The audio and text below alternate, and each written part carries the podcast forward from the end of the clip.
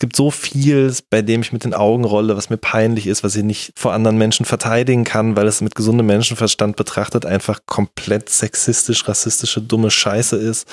Ähm, Vorkommnisse, wo man gemerkt hat, okay, ähm, wenn ich jetzt zu laut meine Meinung sage, dann hat es Konsequenzen, solche Geschichten, wo ich dann des Öfteren schon gedacht habe, das muss ich mir nicht mehr geben. Als ich dann das erste, zweite, dritte Mal mich in dieser Podcast-Situation befunden habe, habe ich gemerkt, dass es nochmal eine ganz neue Form des Gesprächs einfach ist, die mich auch herausfordert, weil es was anderes ist. Das hat mir nochmal so einen neuen Anreiz gegeben, eine weitere Runde mit diesem ganzen Hip-Hop-Ding irgendwie auseinanderzusetzen. So. Das klingt halt immer wie so eine blöde Phrase, aber es ist wirklich so, ne? Ich mache das halt auch nicht, um damit Geld zu verdienen, sondern ich finde es einfach toll, wenn Leute mir sagen, wie sehr sie eine Person in diesem Podcast beeindruckt hat, mhm. weil sie die vorher noch nicht so kennengelernt haben. Eine Person, die euch wahrscheinlich beeindrucken wird, weil ihr sie vorher noch nicht so kennengelernt habt, ist mein heutiger Gast Jan Wehn. Er ist erst 33 Jahre alt, aber hat schon viel gemacht. Jan war Redakteur bei der Juice, bei der Specs, beim Magazin Debug. Er hat aber auch neue Magazine gegründet, unter anderem das Printmagazin Das Wetter und das Online-Magazin All Good. All Good ging 2014 an den Start, damals vor allem mit Texten. Drei Jahre später kam der Podcast dazu. In dem interviewt Jan KünstlerInnen, die teilweise schon in den 90er Jahren in der Musikszene aktiv waren. Seitdem hat Jan außerdem den Podcast A Little Something mit Kutaro Dürr gestartet und die beiden seriellen Podcasts Deutschrap 25 und Summer of 99. Den hat der ehemalige Juice-Chefredakteur Davide Bortot mitproduziert. Und mit Davide hat Jan auch ein Buch geschrieben. Könnt ihr uns hören? Eine Oral History des deutschen Rap. Das Buch kam in diesem Jahr raus. Ihr seht, es gibt wenige Leute, die Hip-Hop in Deutschland seit so vielen Jahren so begleitet und abgebildet haben wie Jan Wehn. Damals habe ich mich immer sehr auf seine Kolumne in der Juice gefreut und ich habe mich auch sehr gefreut, als klar war, dass eins meiner großen Vorbilder bei Thema Takt zu Gast sein wird. Jan und ich nennen sehr, sehr viele Namen. Die findet ihr in den Show Notes oder auf thematakt.de. Dort findet ihr auch alle anderen Folgen, wie zum Beispiel die mit Davide Bortot oder mit Journalist Alex Barbian. Unterstützt Thematakt unter thematakt.de slash spenden und abonniert den Podcast. Mein Name ist Tobias Wilinski. Zu Gast ist der preisgekrönte Journalist Jan Wehn. Viel Spaß beim Hören.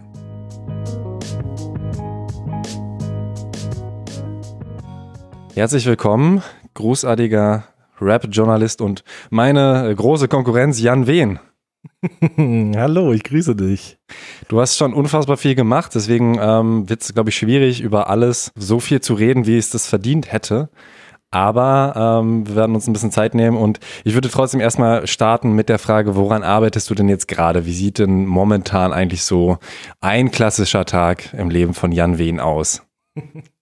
äh, sehr gute Frage. Ich glaube, das kann man tatsächlich gar nicht so kategorisch beantworten oder so plakativ, weil äh, du mich jetzt gerade in einer Phase des Jahres erwischst, in der eigentlich jeder Tag komplett anders aussieht. Also ich mache sehr viele verschiedene Dinge aktuell. Ähm, ganz konkret kann man vielleicht sagen, dass ich mit äh, Moses Pelham ja gerade seine Biografie geschrieben habe, beziehungsweise das ist eigentlich falsch gesagt, weil wir arbeiten gerade noch daran. Die soll im nächsten Jahr eben erscheinen und das ist was, wo ich äh, viel mit zu tun habe. Ähm, jetzt bin ich aber auch hier in Berlin, wo wir uns ja gerade getroffen haben, um hier auch äh, Interviews zu machen. Ich hatte jetzt gerade eben ein ähm, konspiratives Meeting noch für ein weiteres Buchprojekt, über das ich nicht weiter sprechen darf tatsächlich. Ähm, hab morgen noch ein längeres Interview hier und bin am Freitag in Köln, äh, wo ich ein Interviewtraining machen werde. Und zwar nicht, äh, also ich werde quasi, ich nicht ich werde trainiert, um Interview zu machen, sondern ich ähm, treffe mich mit äh, jemandem, der noch nicht so erfahren ist, der Künstler ist, noch nicht so erfahren im Interview-Game ist und werde mit dem so ein paar ähm, Interviewszenarien sozusagen durchspielen. Ach so, krass. Ja, ich habe jetzt gedacht, es wäre ein Seminar für mehrere junge Journalisten, aber es ist einfach eine einzige Person. Mhm. Krass. Ganz genau. Und da gehst du dann äh, rein und sagst, äh, also kannst du sagen, wie viele Situationen du dann da haben wirst? Äh, nein, weil ich das selber noch nicht mir so genau überlegt habe. Jetzt, jetzt kommt der Toxic, jetzt kommt der Roos. ähm, na, es, es, geht schon ein bisschen über die äh, Hip-Hop-Blase hinaus. Es ist auch kein Hip-Hop-Künstler tatsächlich, äh, sondern jemand, der höchstwahrscheinlich mit ziemlichen gewöhnlichen Journalisten konfrontiert werden wird in den nächsten Wochen und Monaten. Also eher so die Frage, wie hältst du es auch psychisch aus, immer die gleichen langweiligen Fragen zu hören? Zum Beispiel sowas, ganz genau, richtig. Ah ja, und ähm, bleiben wir mal bei der Biografie.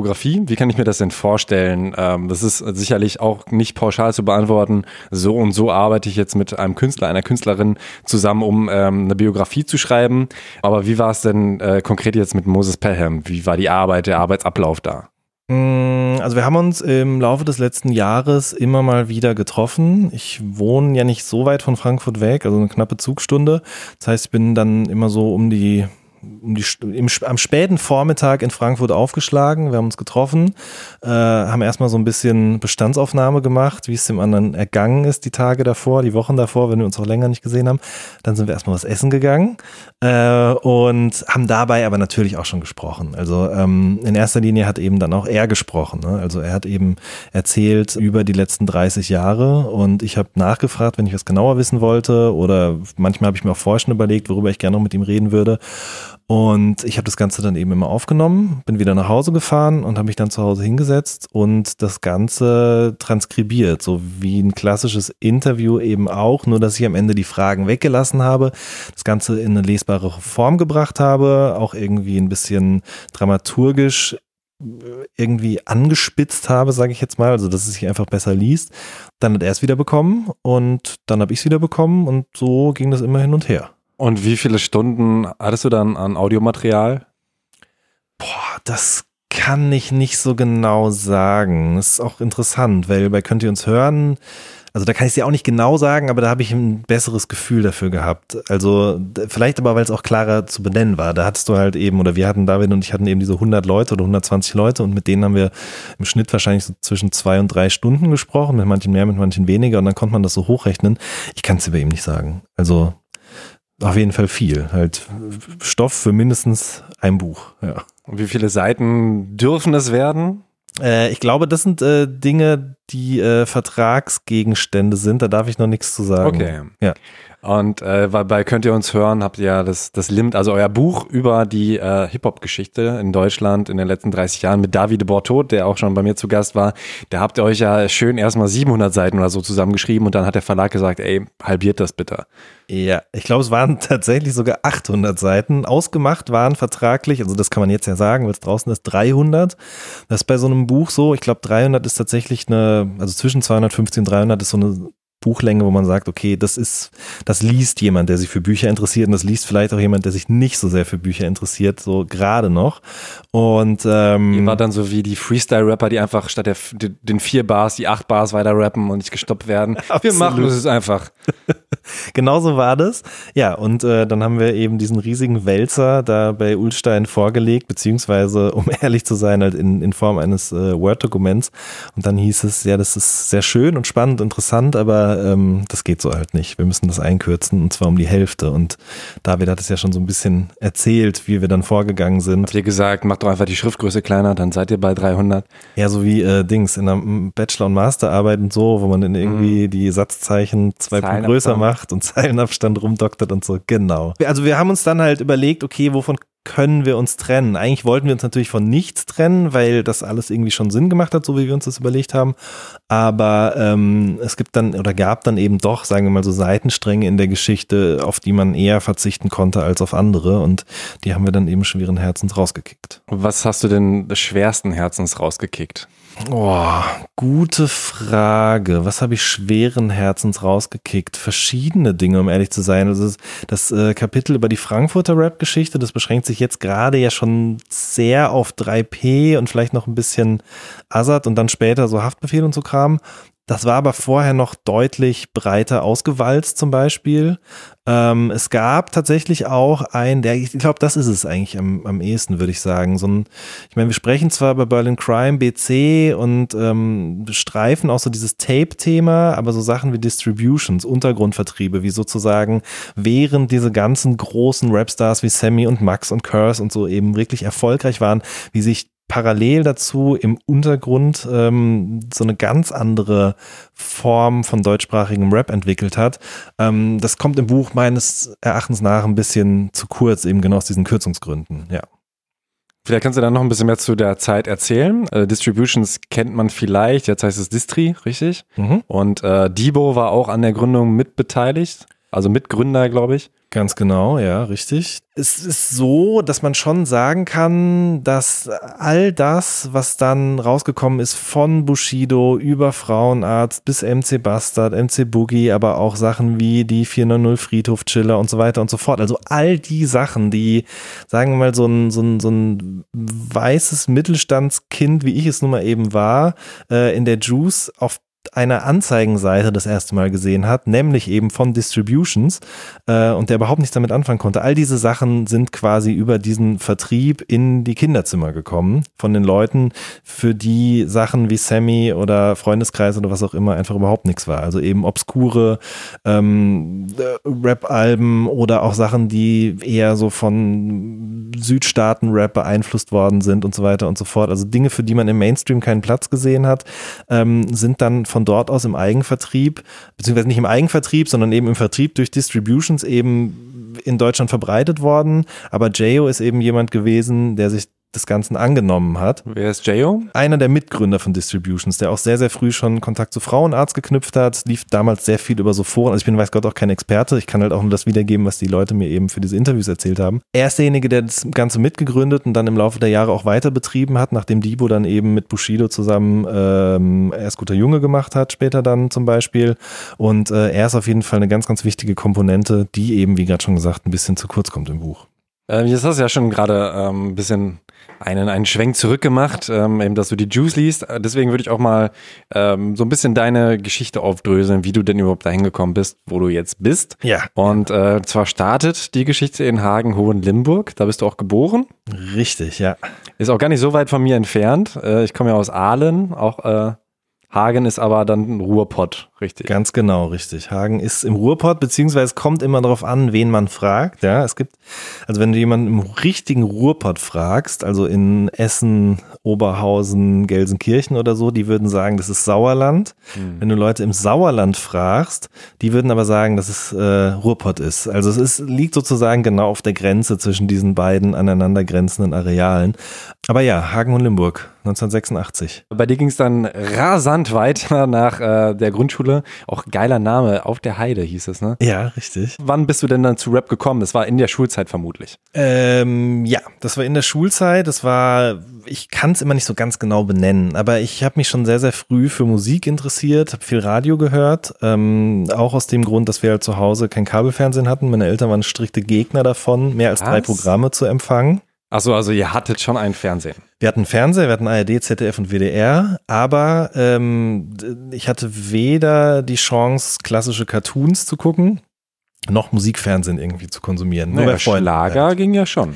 Das ging, das wurde auch getan, ja, aber äh, natürlich habe ich mich schon in erster Linie für Popmusik interessiert. Und ähm, das war ungefähr die Zeit, in der aus WDR 1 auch eins live wurde. Dementsprechend wollte ich so viel, wie es geht, davon mitbekommen. Wenn ich bei Freunden war, wie gesagt, konnte ich auch mal MTV oder Viva schauen. Zu Hause habe ich dann weitergeschaltet und habe nur Krisseln im Fernsehen gesehen.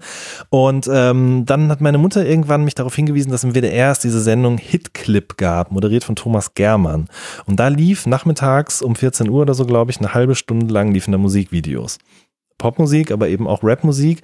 Und da habe ich natürlich Fantastische Vier gesehen. Da habe ich aber auch 3P, also Rödleim Hartreim Projekt gesehen zum Beispiel, aber auch amerikanische Sachen, also irgendwie vom Space Jam Soundtrack. Man kann schon so sagen, also ich bin 86 geboren, aber ich würde schon behaupten, so 92, 93, 94 habe ich schon so die ersten großen Rap-Sachen im Mainstream auf jeden Fall mitbekommen. Also da war es ja gerade acht, so ungefähr. Mhm.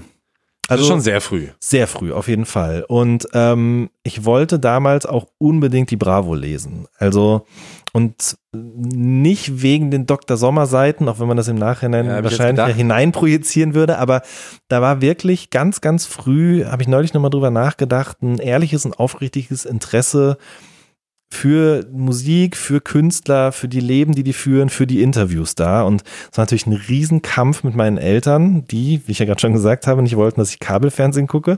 Ähm, diese Zeitschrift zu bekommen. Und zwar dann wirklich so, ich habe halt dann lange dafür gekämpft und irgendwann hat meine Mutter das erste Mal vom Einkaufen die Bravo mitgebracht. Vorher, bevor sie mir die dann ausgehändigt hat, haben mein Vater und meine Mutter dann noch die äh, Dr. Sommer-Seiten feinsäuberlich rausgetrennt. Wow.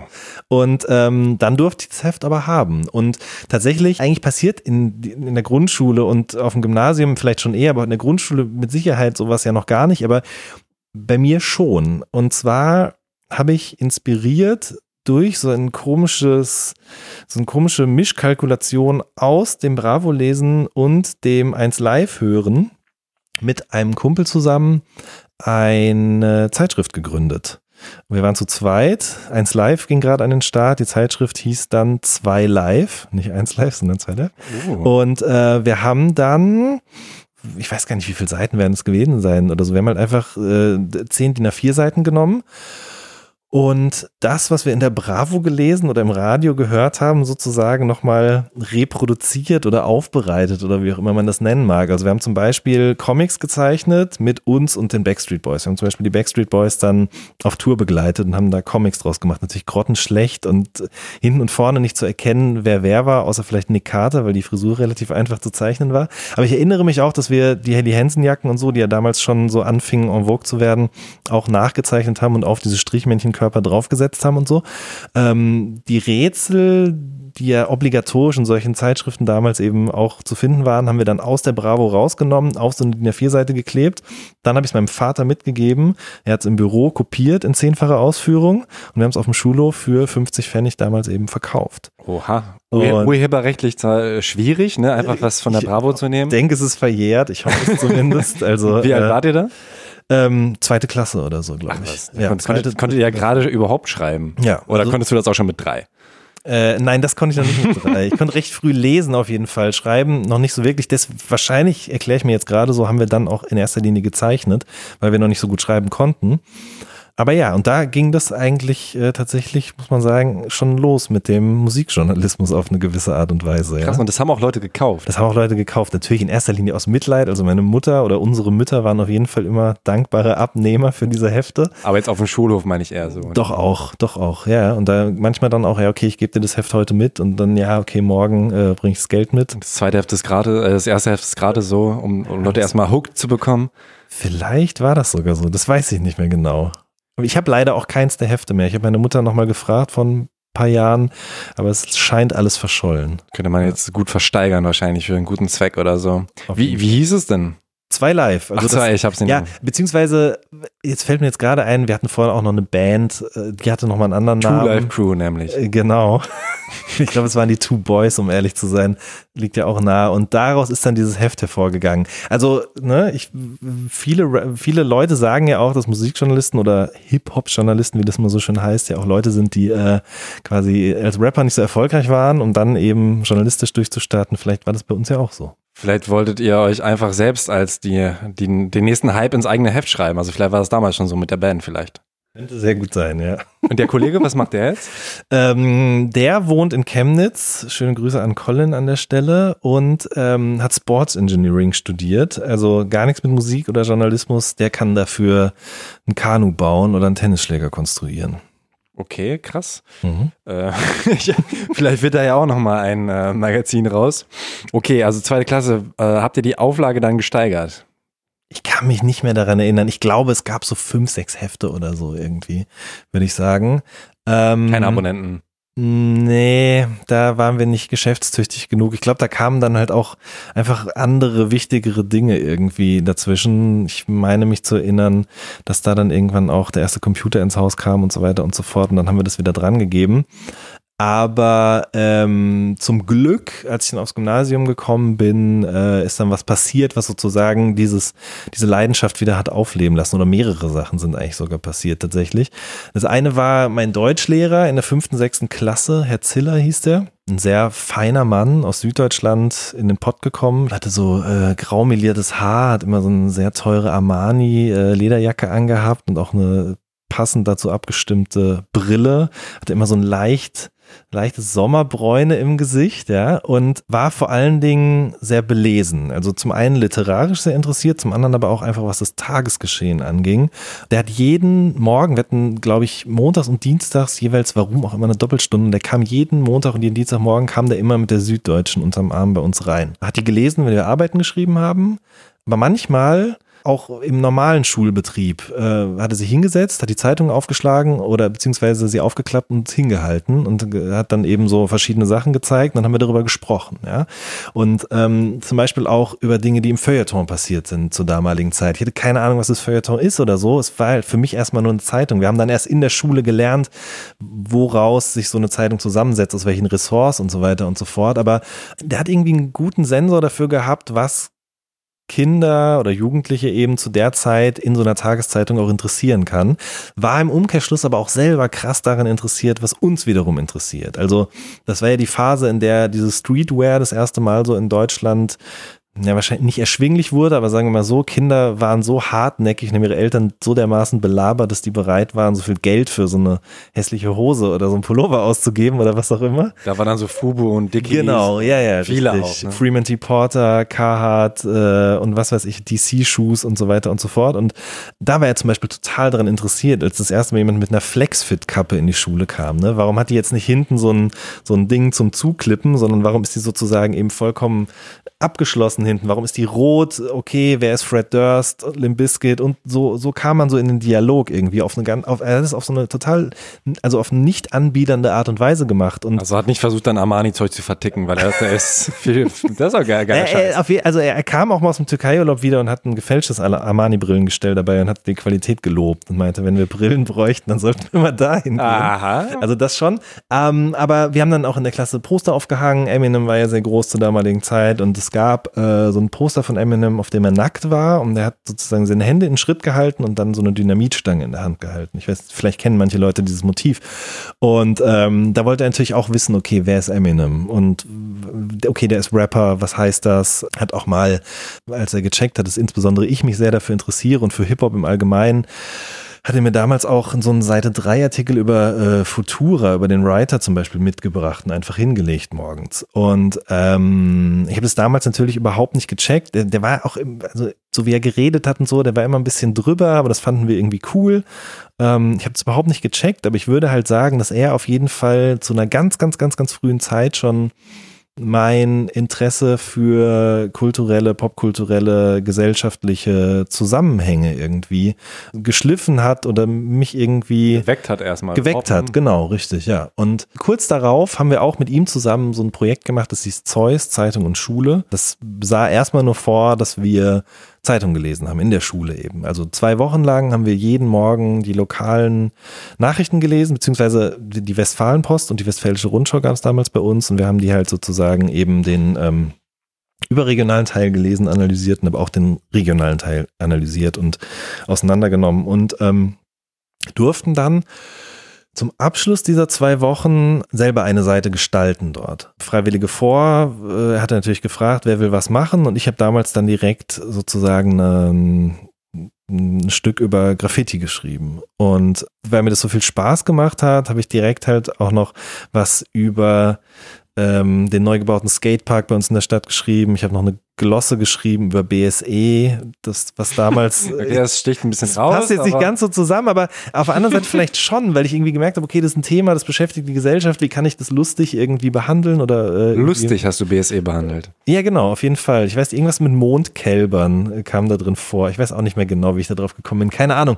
Jedenfalls, ähm, wurde diese Seite auch vom Chefredakteur der Westfalenpost äh, bei uns in Hohenlimburg gelesen.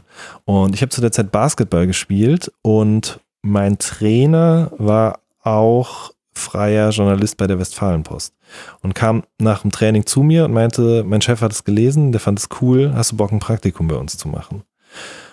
Und dann war ich so, äh, ja, auf jeden Fall. Und dann habe ich die Herbstferien nach diesem Projekt äh, zwei Wochen lang Praktikum bei der Westfalenpost in Hagen und Limburg gemacht. Wie lange, wie alt warst du da? Wie alt bin ich da gewesen? Äh, 13.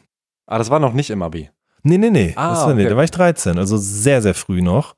Ich weiß gar nicht, wie sowas auch arbeitsrechtlich überhaupt äh, aussieht. Keine Ahnung, ich war keine Ahnung, aber es war auf jeden Fall eine super interessante Zeit. Äh, ich habe in erster Linie natürlich Artikel ausgeschnitten und auf Papier geklebt und dann in Leitsordnern abgeheftet.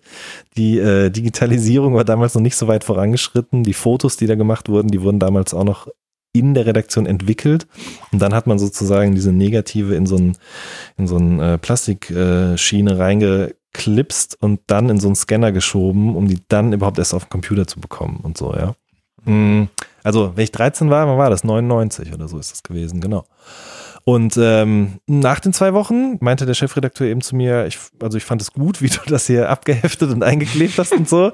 Ich habe ich hab am Ende auch zwei, drei Sachen geschrieben und äh, meinte, also wenn du Bock hast, für uns zu schreiben, würde ich mich freuen. Und dann wurde ich mit 13 Jahren eben dann ähm, freier Mitarbeiter von der Westfalenpost.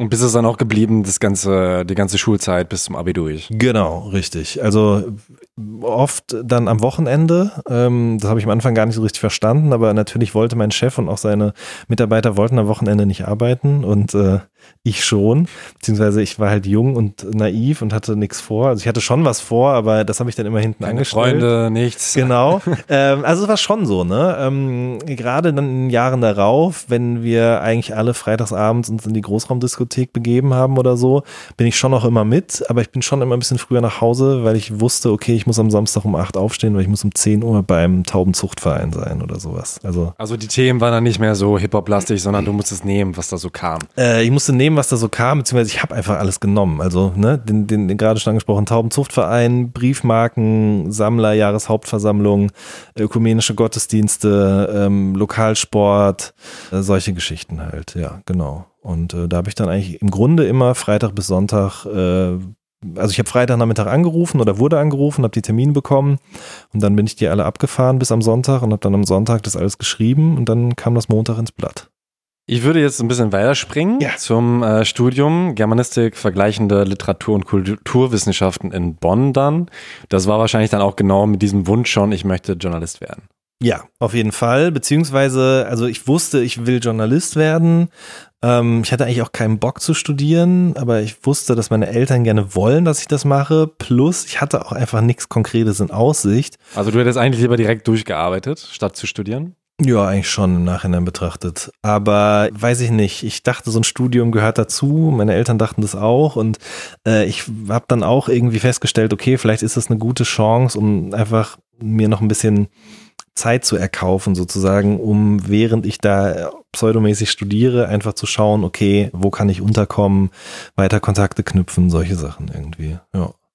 Hast es geklappt? Hast du Kontakte geknüpft, äh, auch in Bonn, die dann noch bestehen geblieben sind? Oder war das jetzt eher weniger der Punkt? Ähm, doch schon. Also ich, wobei erstmal noch nicht. Also ich habe 2007 angefangen und habe dann auch das erste Mal, muss ich ganz ehrlich sagen, Menschen getroffen, die sich auf einem ähnlichen Level für Musik interessiert haben wie ich. Also Das erste Mal. ja, schon. Also klar, hatte ich Freunde, mit denen ich Rap gehört habe, aber das blieb bei denen eigentlich meistens beim Hören oder dass wir mal auf Konzerte gegangen sind oder so. Aber da war jetzt darüber hinaus nicht so viel Interesse da dafür, wie diese Leute reden oder für Interviews, die die Menschen geben, wie die sich anziehen. Ähm, einfach so alles, was sozusagen eine Ebene über der, der eigentlichen Kunst sozusagen passiert. Ich hatte aber schon früh gecheckt, dass ich da offensichtlich jemand bin, der sich dafür mehr interessiert als andere. Ähm, ich war viel im MC-Forum unterwegs und in ein paar anderen Foren auch später noch, wo ich eben Gleichgesinnte kennengelernt habe, aber natürlich eben nur im Internet. Äh, unter anderem auch Florian Siepert. Der war damals ähm, freier Mitarbeiter bei der Juice schon und ähm, außerdem auch einer der Gründer von 5 vor 12 Records, dem Label, wo dann Santino eben veröffentlicht hat. Und Kid Cobra. Und Kid. Cobra, ganz genau, dürfen wir nicht unterschlagen hier an der Stelle. Und ja, mit dem bin ich so ein bisschen in Kontakt geblieben. Und der hat so ein bisschen offensichtlich wie der damalige äh, Chefredakteur von der Westfalenpost auch gemerkt, okay, das ist was, wo der Typ dranbleiben sollte und hat mich immer ermutigt, Sachen zu schreiben und so. Dann habe ich, wie gesagt, in dem Studium Leute kennengelernt, die sich ähnlich für Musik und auch Musikjournalismus interessiert haben. Also es war schon so ein bisschen, muss man sagen, das Studium so eine Sammelstelle für Menschen, die eigentlich gerne am liebsten für, weiß ich nicht, die Intro oder, oder was auch immer gearbeitet hätten, aber das halt einfach noch nicht konnten. Und dann haben wir dort kurz nach Beginn des Studiums halt so ein Musikblog, so ein Musikmagazin gegründet. Äh, Lachsauge hieß das.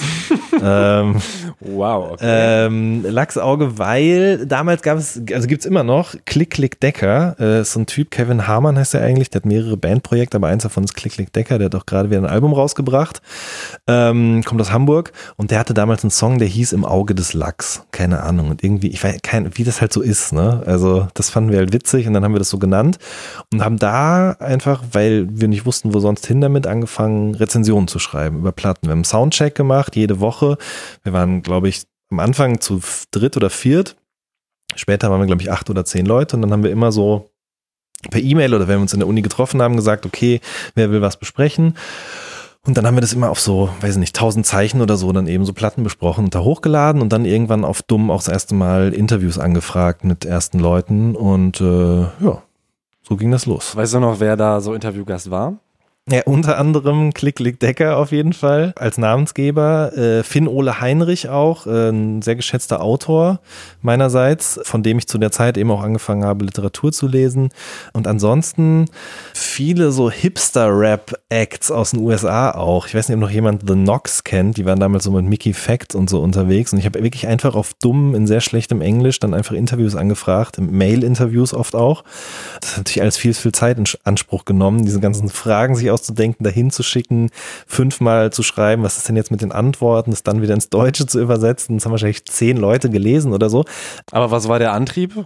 Ich wollte das. Ich wollte, ich wollte mit diesen Leuten darüber sprechen, was sie antreibt. Warum machen die Musik? Wo kommen ihre Einflüsse her? Ich wollte natürlich auch Anerkennung dafür, dass ich mich dafür interessiere und mich vielleicht auch mehr dafür interessiere als andere. Mhm. Genau. Und ähm, das also es waren auch schon KünstlerInnen, die dich interessiert haben. Ja, ja, klar. Ich habe nicht irgendwelche Leute angeschrieben, sondern schon Künstler, die mich interessiert haben, auf jeden Fall, ja. Ja, parallel dazu äh, habe ich mich dann bei der Juice beworben. 2008, glaube ich, im Frühjahr oder so, bei Stefan Zillus. Also da war dann der Florian nicht die Connection, sondern du musst dich nochmal extra bewerben. Ja, nein. Also der Florian hat ein paar Jahre vorher schon mal Davide geschrieben und meinte, hier ist ein ambitionierter Jungautor aus dem Sauerland und äh, wenn ihr Bock auf eine junge, frische Stimme habt, dann ähm, Meld dich doch mal gesagt, bei dem. Nee. äh, da wieder, das war für mich der absolute Wahnsinn. Ne? Also das zum einen erstmal Florian kennenzulernen, weil ich sehr zu ihm aufgeschaut habe. Es gibt vielleicht noch Leute, die sich erinnern an seine äh, Kolumne im Heft hinten drin. Er hatte quasi das vorletzte Wort vor Falk. Und vor allen Dingen fand ich es deshalb so spannend, weil er sich eben für Dinge interessiert hat oder aufgearbeitet hat dort in den Texten, die nicht direkt mit Rap zu tun hatten. Die waren, da ging es auch so um irgendwelche von Plattenfirmen veranstalteten Rooftop-Partys, wo er sich einfach besoffen hat. Und es war einfach ein schönes Stück halbfiktionale Literatur in der Juice. Dementsprechend, also als ich mit ihm Kontakt hatte, war das für mich schon Wahnsinn. Und als er dann eine E-Mail geschrieben hat, in der ich auf CC war und die E-Mail ging an Davide, das war, äh, das konnte ich kaum glauben, weil David war halt derjenige, zu dem ich immer aufgeblickt habe bei der Juice. Das war immer das erste, was ich gelesen habe, waren die Texte von ihm. Das waren die Texte mit den Kürzel, die Reviews mit den Kürzel von ihm, DB.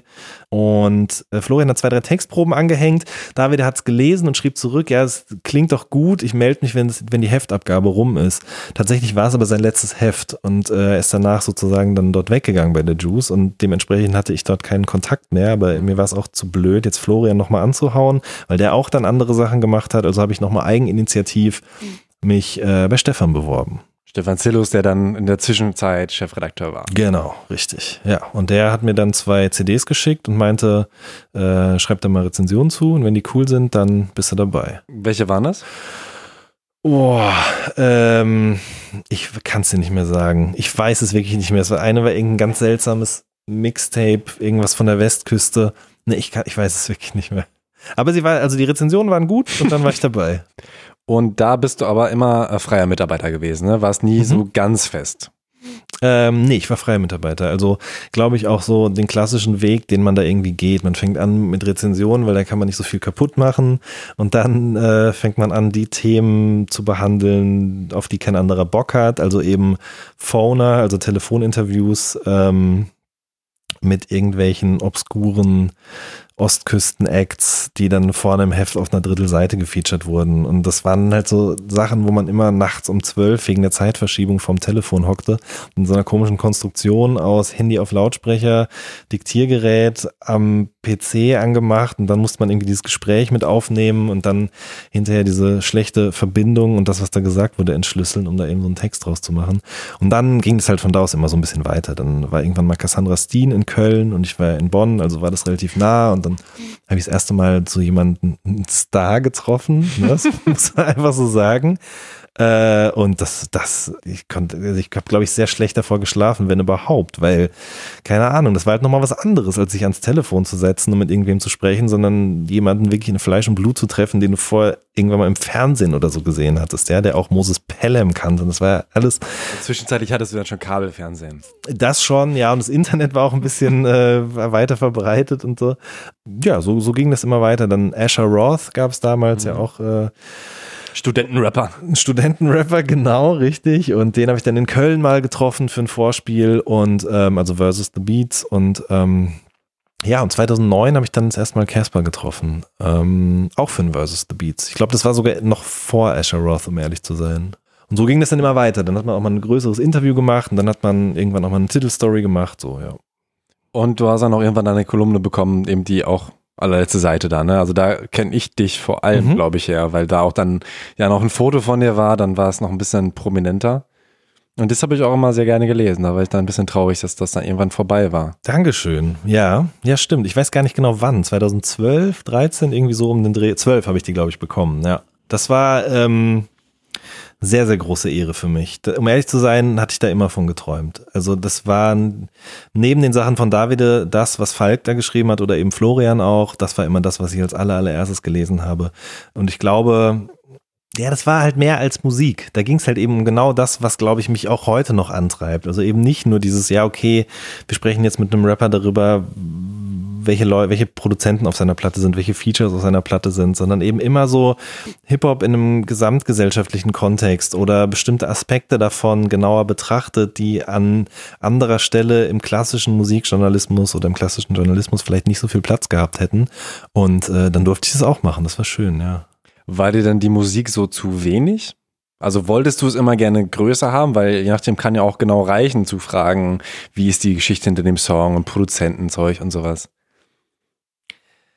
Ja, was heißt zu wenig? Aber ich habe immer gedacht, da ist doch mehr. Also ähm, ich habe auch total früh dann angefangen, in den Booklets zum Beispiel die Credits zu lesen, gerade bei den amerikanischen Releases, die Samplequellen. Fand es immer total spannend, auch zu sehen, okay, da hat jemand eben mit freundlicher Genehmigung, durfte er das benutzen, dann ist das aber da und da verlegt, was ist überhaupt ein Verlag?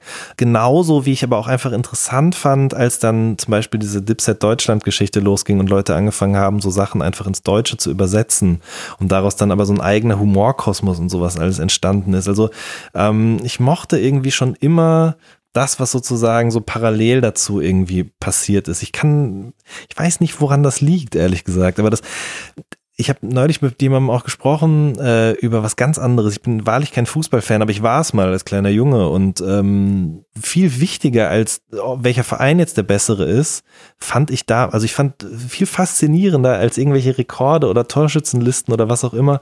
Ähm, dass es dieses magische Dreieck beim VfB Stuttgart gab, ja, also ähm, äh, Freddy Bobic, Giovanni Elber und äh, Krasimir Balakov und dass die alle drei verschiedenfarbige Schuhe anhatten, ja, also der eine weiß, der andere rot und der dritte schwarz.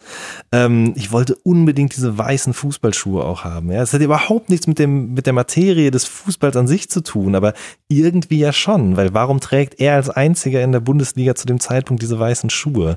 Und ich finde, das ist so ein bisschen so eine, das kann man auch irgendwie auf dieses Rap-Ding übertragen, also so ein Interesse für Dinge, die vielleicht 99 Prozent der Leute scheißegal sind, aber ich will unbedingt wissen, warum hat er diese Schuhe? Ich würde ich würd ihn gerne das mal fragen. Ich habe das später nicht mehr recherchiert, weil es mich nicht mehr interessiert hat, aber jetzt gerade wüsste ich schon gerne, warum Elba eigentlich diese weißen Fußballschuhe angehabt hat. Ja, keine Ahnung. Es ist natürlich auch ein bisschen beklopptes äh, Nerdtum, was da irgendwie immer mitschwingt. So.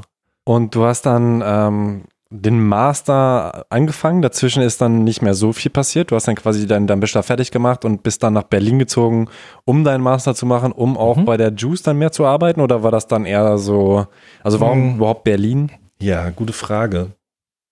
Ich glaube, also ich war mit dem Studium mal fertig in Bonn und habe mir so überlegt, okay, das, was ich äh, vorhatte, also Kontakte knüpfen und so, das hat halt funktioniert bis zu einem gewissen Zeitpunkt oder bis zu einem gewissen Punkt. Ich hatte eben die Kontakte zu Juice und hatte auch ein Praktikum bei hiphop.de gemacht noch in der Zwischenzeit.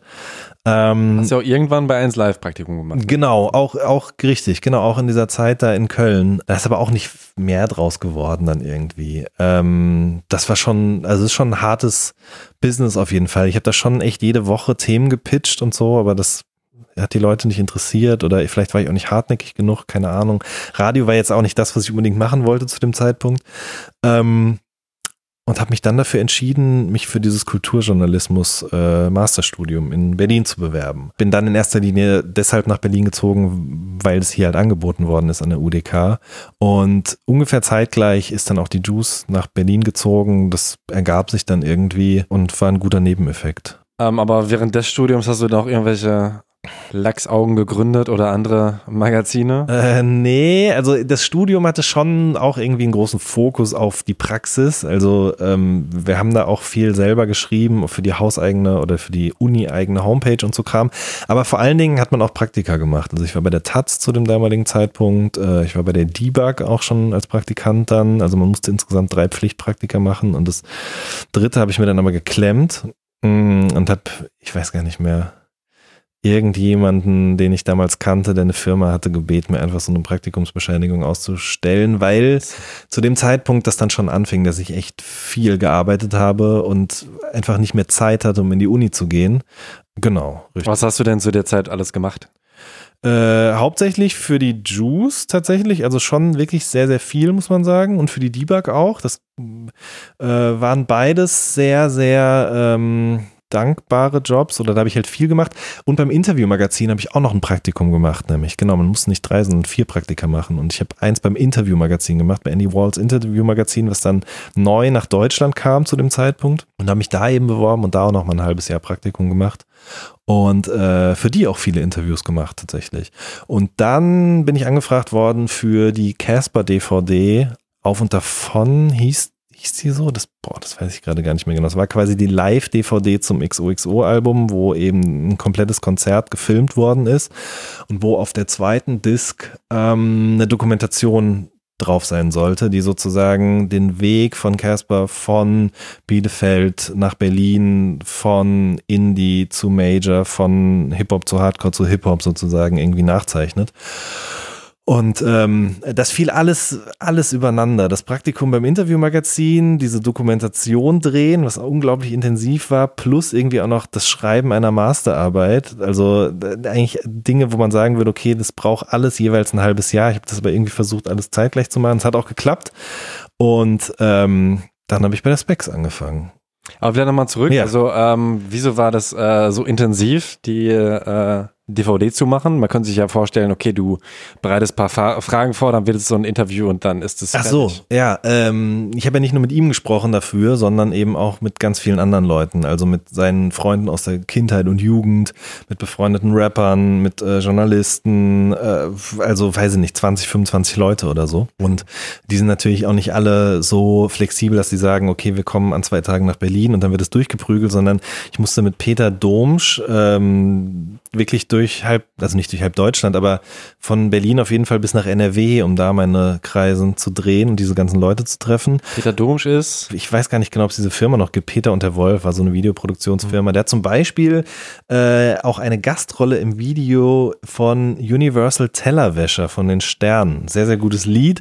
Der macht so Kram, so, so Film- und Fernsehkram halt einfach, genau. Und äh, ich kannte halt das äh, Management von Casper gut, deswegen haben die mich gefragt und dann haben haben wir das halt gemacht und dann galt es halt, das alles zu transkribieren, irgendwie ein Storyboard zu entwickeln, wie schneidet man das am besten hintereinander und also Geschichten. Es war ja auch, muss ich ganz ehrlich sagen, ich bin da komplett ins kalte Wasser geworfen worden. Sowas habe ich zum ersten Mal gemacht dann auch und dadurch halt auch extrem viel gelernt. Dann saßen wir da immer in der Dachwohnung von Peter Domsch und haben da diese Dokumentation zusammengeschnitten.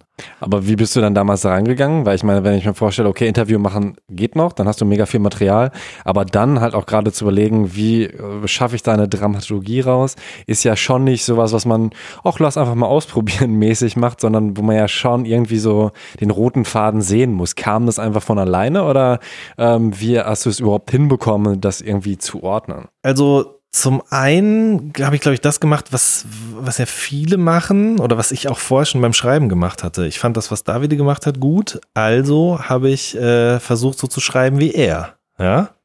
Und ähm, ich kannte Musikdokumentationen, also habe ich mir überlegt, wie kann sowas aussehen? Plus, man muss dazu sagen, das war jetzt ja keine unabhängig journalistische Arbeit, sondern sozusagen vom Management, vom Künstler in Auftrag gegeben. Und Caspar hatte natürlich auch eine sehr, als Musikfan vor dem Herrn, auch eine sehr klare Vorstellung davon, wie das aussehen könnte oder soll. Und ähm, so haben wir da zusammen tatsächlich so ein bisschen dran gefuhrwerkt. Also wir hatten eine Idee davon, wie das aussehen könnte. Und dann habe ich eben versucht, die Aussagen der ganzen Leute, die da beteiligt waren, eben so hintereinander zu fügen in einem Dokument erstmal. Und dann basierend darauf haben wir sozusagen das dann geschnitten. Aber auch schon fast recht ähnlich, wie du dann auch später zum Beispiel könnt ihr uns hören geschrieben hast. Ne? Könnte ich mir jetzt vorstellen. Sehr viele Gesprächspartner. Hast du recht, ja. Und dann. Ja, genau. Absolut, es ist genau, absolut, auf jeden Fall. Also in der Doku sind es ja auch alles sogenannte Talking Heads, also Leute, die man da reden sieht. Und tatsächlich am Ende des Tages funktioniert das sehr, sehr ähnlich. Stimmt, ist mir noch nie aufgefallen. Ja, aber äh, ja, also das äh, war neben dem Abschließen des Studiums und dem Praktikum auf jeden Fall eine der drei Dinge, die ich da in diesem Frühjahr 2012 gemacht habe. Okay, dann hattest du diese ähm, extreme Phase und ähm, wie das klingt, ja. Ja, aber schon. Also ich meine, das äh, ist ja nicht so leicht zu stemmen. Worüber hast du deine Ma Masterarbeit geschrieben? War das ähm, Hip-Hop? Nee, nee, nee. Das habe ich tatsächlich, glaube ich, meine komplette universitäre Laufbahn immer scharf voneinander getrennt. Beziehungsweise ich habe äh, zu der Zeit auf jeden Fall auch noch ein exzessives Interesse für äh, Literatur entwickelt. In erster Linie Leute wie Christian Kracht, Benjamin von Stuttgart-Barre, Moritz von Uslar. Habe dem also meine Bachelorarbeit über Christian Kracht geschrieben und zwar über seine Inszenierung in ähm, der Literatur, aber auch darüber hinaus sozusagen in Interviews und allem anderen, was man über ihn finden kann, also auch in Klappentexten, in Autorenfotos und so weiter und so fort. Das fand ich einfach spannend. Äh, guck, da ist das ist auch wieder der weiße Fußballschuh auf eine gewisse Art und Weise. Also es gibt Leute, die sagen, okay, ich lese das Buch, aber es gibt auch Leute, die sagen, äh, okay, zweite Auflage Faserland, warum ist da ein neues Foto von Christian Krach drin, warum sieht man da nur die eine Hälfte seines Gesichtes und solche Sachen. Also das fand ich irgendwie auch spannend und ähm, das Spiel mit so Identität und Inszenierung und äh, habe deswegen für die Masterarbeit dann das Thema New Journalism ähm, ausgewählt, also quasi die Mischform aus Journalismus und Literatur. Texte, in denen ein literarisches Ich oder ein journalistisches Ich besser gesagt vorkommt, äh, Texte, die eben relativ wenig noch mit dem zu tun haben, was man unter der Woche in der Tageszeitung lesen kann, sondern Sachen, die eher für eine Seite drei oder solche Sachen irgendwie interessant sind und die sich eben doch klar absetzen von, von, von Texten, die man sonst so kennt. Mark Fischer, leider sehr früh äh, verstorben, ist zum Beispiel auch noch jemand, wo ich sage, den fand ich immer sehr, sehr gut in dem, was er da gemacht hat. Es waren immer Texte, die, die halt mh, mm, gewöhnliche Themen zum Gegenstand hatten, aber die in ihrer Herangehensweise eben viel mehr und vor allen Dingen auch viel über das Leben verraten haben und auch über den Autoren und so. Und das fand ich irgendwie interessant und deswegen habe ich darüber eben dann geschrieben. Tom Kummer ist auch übrigens jemand von diesen Leuten, ja. Also eine, eine, auch ein gewisser Teil von Selbstinszenierung, der dann in den, also kann man das schon sagen, bei New Journalism mhm. man immer Teil ist. Auf jeden Fall. Äh, Helge Zimmerberg, sorry, das tröpfelt jetzt gerade, das ist auch ein paar Jahre her, das tröpfelt jetzt alles gerade wieder so in mein Hirn rein. Ähm, all diese Leute, die zum Beispiel äh, für Tempo geschrieben haben früher, das war so eine Zeitschrift, in der die viel Geld hatte, wo solche Sachen irgendwie möglich waren, einfach zwei Monate lang nach Asien zu reisen, sich da mit irgendwas voll zu ballern und dann darüber zu schreiben oder Drogen voll zu ballern. Ja, zum Beispiel. Oder Christian Kracht hat auch mal für den Spiegel zum Beispiel ähm, sich 24 Stunden lang in einem Hotel in Hamburg eingeschlossen und Fernsehen geguckt einfach. und Crazy. darüber geschrieben halt, ja. Ähm, es war halt ein, ein anderes Deutschland, oh Gott, das klingt ja schlimm, aber ähm, und eine andere Zeit und irgendwie äh, auch vor dem Internet, ähm, das da konnte man sowas noch gut machen oder war auch ein Interesse für sowas da. Also eben lange vor der Inszenierung von jedem Einzelnen Mhm. war es eben interessant zu sehen, wie Leute sozusagen klassische journalistische Herangehensweisen gebrochen haben und so. Und das fand ich immer irgendwie interessant. Wie hast du dich denn selbst inszeniert? Also als Kind äh, auch schon mit Baggy oder ich meine, du sagst in einem Interview, dass du äh, damals auf jeden Fall schon dir so eine, so eine Panzerkette geholt hast, damit du so ein bisschen Bushido-like bist und auch so ein bisschen die, die Jacken angezogen hast. Du siehst. Du trägst auch heute ein Bushido äh, vom Bordstein bis zu Skyline Shirt. Genau. Also ich habe mich von Anfang an für Mode interessiert. Äh, noch bevor das mit Rap losging, wobei das war so parallel dazu. Und ich habe ja gerade schon Backstreet Boys und NSYNC und so angesprochen. Und ich würde behaupten, die haben damals ja auch schon so eher Hip-Hop und Streetwear-Klamotten angehabt irgendwie, ne? Peter Andre fällt mir auch noch ein zum Beispiel mit so ähm, Football-Trikots und äh, Basketball-Jerseys und so weiter und so fort. Das fand ich schon immer nice. Also ich habe mir auch von, weiß ich gar nicht, von Freunden aus dem Türkei-Urlaub dann so ein gefälschtes Jordan-Trikot mitbringen lassen und solche Sachen. Von deinem Lehrer. Genau, von meinem Lehrer, richtig. Nee, der war es nicht. Ähm, Aber Baggy ist auch getragen? ja, auf jeden Fall. Äh, aber auch da wieder der große Kampf mit meinen Eltern. Die wollten das halt, beziehungsweise ich wusste überhaupt nicht, dass es Baggy-Hosen gibt. Also ich wusste nicht, was das ist. Ich wusste, dass diese Menschen diese Hosen tragen. Ich kannte vor allen Dingen an der Schule auch so ein paar Leute, die ein paar Klassen höher waren. Die hatten immer diese Dickies-Hosen an, die es zu der Zeit gab, aus einem etwas feineren Stoff. Aber ich wusste nicht, was Dickies ist. Ich konnte auch nicht so nah an die Leute ran, um zu sehen, dass die Hosen diese Schilder hatten und so. Und es sah halt immer nach den Anzughosen von meinem Opa aus. Und dann habe ich irgendwann zu meiner Oma gesagt, Oma, ich brauche so eine Hose. Meine Oma ist äh, Schneiderin gewesen und hat dann tatsächlich äh, mir so eine Hose von meinem Opa eben, also dann habe ich die angezogen, dann hat sie die halt eben abgesteckt und dann hat die die gekürzt und äh, kleiner gemacht und dann war meine erste Baggy-Hose eben eine modifizierte Anzughose meines Großvaters. Maßgeschneiderte War Baggy-Hose. geschneidert, richtig. Und ähm, dann aber irgendwann bin ich schon dahinter gekommen, bin dann das erste Mal mit meinen Eltern in so einen Skateladen und habe da dann Verhandlungen geführt, warum man jetzt 100 Mark für eine Freeman Porter Jeans ausgeben muss, auf der man dann auch noch rumläuft hinten, weil man trug die ja so, dass man da mit den Schuhen quasi hinten immer alles abgelatscht hat und dann wurden die auch noch nass beim Regen. Das sind ja alles Dinge, die Eltern nicht verstehen, aber die ja genauso sein müssen. Ähm, Es gab auch so Clips, die das geschützt haben. ja, davon Die wussten meine echten Leute nix. tragen sowas Nee. nicht. Aber was war denn eigentlich los? Also ich meine, es ist ja schon krass, dass deine Eltern dich quasi vor der bösen Welt beschützen wollten und du bist voll reingelaufen. Also Mein Vater ist Pfarrer. ah, Ähm, Religion hat bei uns zu Hause nie so eine große Rolle gespielt, muss ich sagen. Also klar, sonntags ist man in die Kirche gegangen und vorm Essen wurde, wurde gebetet. aber also, sonst gar nicht. Ähm, insofern, ja, im Vergleich zu vielen anderen Familien war das sicherlich schon sehr präsent, aber es war jetzt nicht so, wie man sich das, glaube ich, gemeinhin vorstellt, dass dann nachmittags zusammen irgendwie in der Bibel gelesen worden ist oder solche Sachen. Ähm, auch im Gespräch mit anderen Pfarrerskindern habe ich dann schon festgestellt, dass wir da schon recht normal waren, so. Aber klar, also ich glaube schon, dass das auch damit zusammenhängt irgendwie, ne? Also, dass meine Eltern da immer ein bisschen vorsichtiger gewesen sind. Oder beziehungsweise mh, irgendwann sind diese Verbote oder dieses Verhindern von der Rezeption solcher Dinge ist dann einem Interesse dafür gewichen. Ich glaube ehrlich gesagt, die haben einfach gecheckt, dass das nicht weggeht. So, ne? Also der, der Junge wird sich dafür interessieren und der wird sich auch dafür interessieren, wenn wir ihm das verbieten oder versuchen, sozusagen die Kanäle äh, zu kappen. Exorzist hilft auch nicht. Genau, der hilft auch nicht. Äh, und dementsprechend war dann irgendwann eher so ein Interesse da. Also meine Mutter hat sich sehr früh auch sehr viel dafür interessiert, was ich da höre. Äh, hat auch die Juice manchmal durchgeblättert. Weniger, glaube ich, jetzt aus so einer Kontrolle, sondern wirklich aus ehrlichem Interesse. Äh, ist großer Freundeskreis-Fan gewesen, damals auch zum Beispiel. Jan Delay fand sie auch immer sehr gut. Seed später dann auch zum Beispiel. Und wollte zum Beispiel dann auch wissen, wer Bushido ist oder so und hat es dann mit mir eben auch gehört.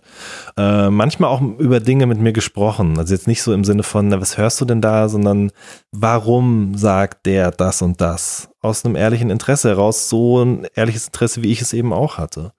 Genau, aber äh, um auf deine Eingangsfrage zurückzukommen, ja, Baggy-Hosen habe ich auch getragen, auf jeden Fall. Aber mein Modegeschmack ist dann im Laufe der Zeit hat sich auch gewandelt, auf jeden Fall. Also irgendwann hatte ich auch keine Lust mehr auf so diesen klassischen Semi-Look, sage ich jetzt mal so, sondern dann äh, mit Bushido waren auf jeden Fall so ein, zumindest ein angedeuteter Boxerschnitt, Panzerkette und Lederjacke auf jeden Fall.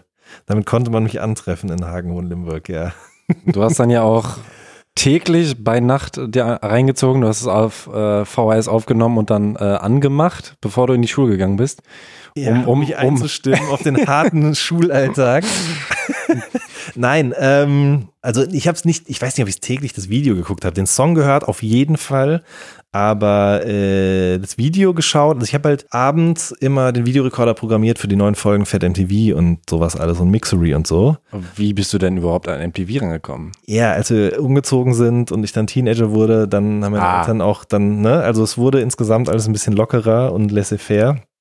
Und da hatten wir dann auch Kabelfernsehen. Und dann habe ich immer abends die Sendung mal aufgenommen morgens vor der Schule direkt gecheckt und während ich die gecheckt habe, immer sofort auf Kassette oder Minidisc überspielt, später dann auch, um sozusagen auf dem Schulweg das auch alles direkt hören zu können. Okay, dann war das nochmal ein kurzer Exkurs. Ähm, ähm, dann äh, sind wir jetzt schon wieder nach deinem Studium, den Master in Kulturjournalismus, abgeschlossen. Ging es dann zu Specs? Ja. Und da hast du dann ein Volo gemacht oder bist du einfach so dahin? Äh, ich habe da direkt als Redakteur angefangen. Ähm, also glaub, zur Erklärung, Volontariat ist so ein bisschen die Ausbildung genau. eines Journalisten eigentlich. Muss man nicht unbedingt machen, kann man aber. Kann man machen, genau. Aber ich äh, wurde angefragt, ob ich mir vorstellen könnte, als Redakteur dort zu arbeiten.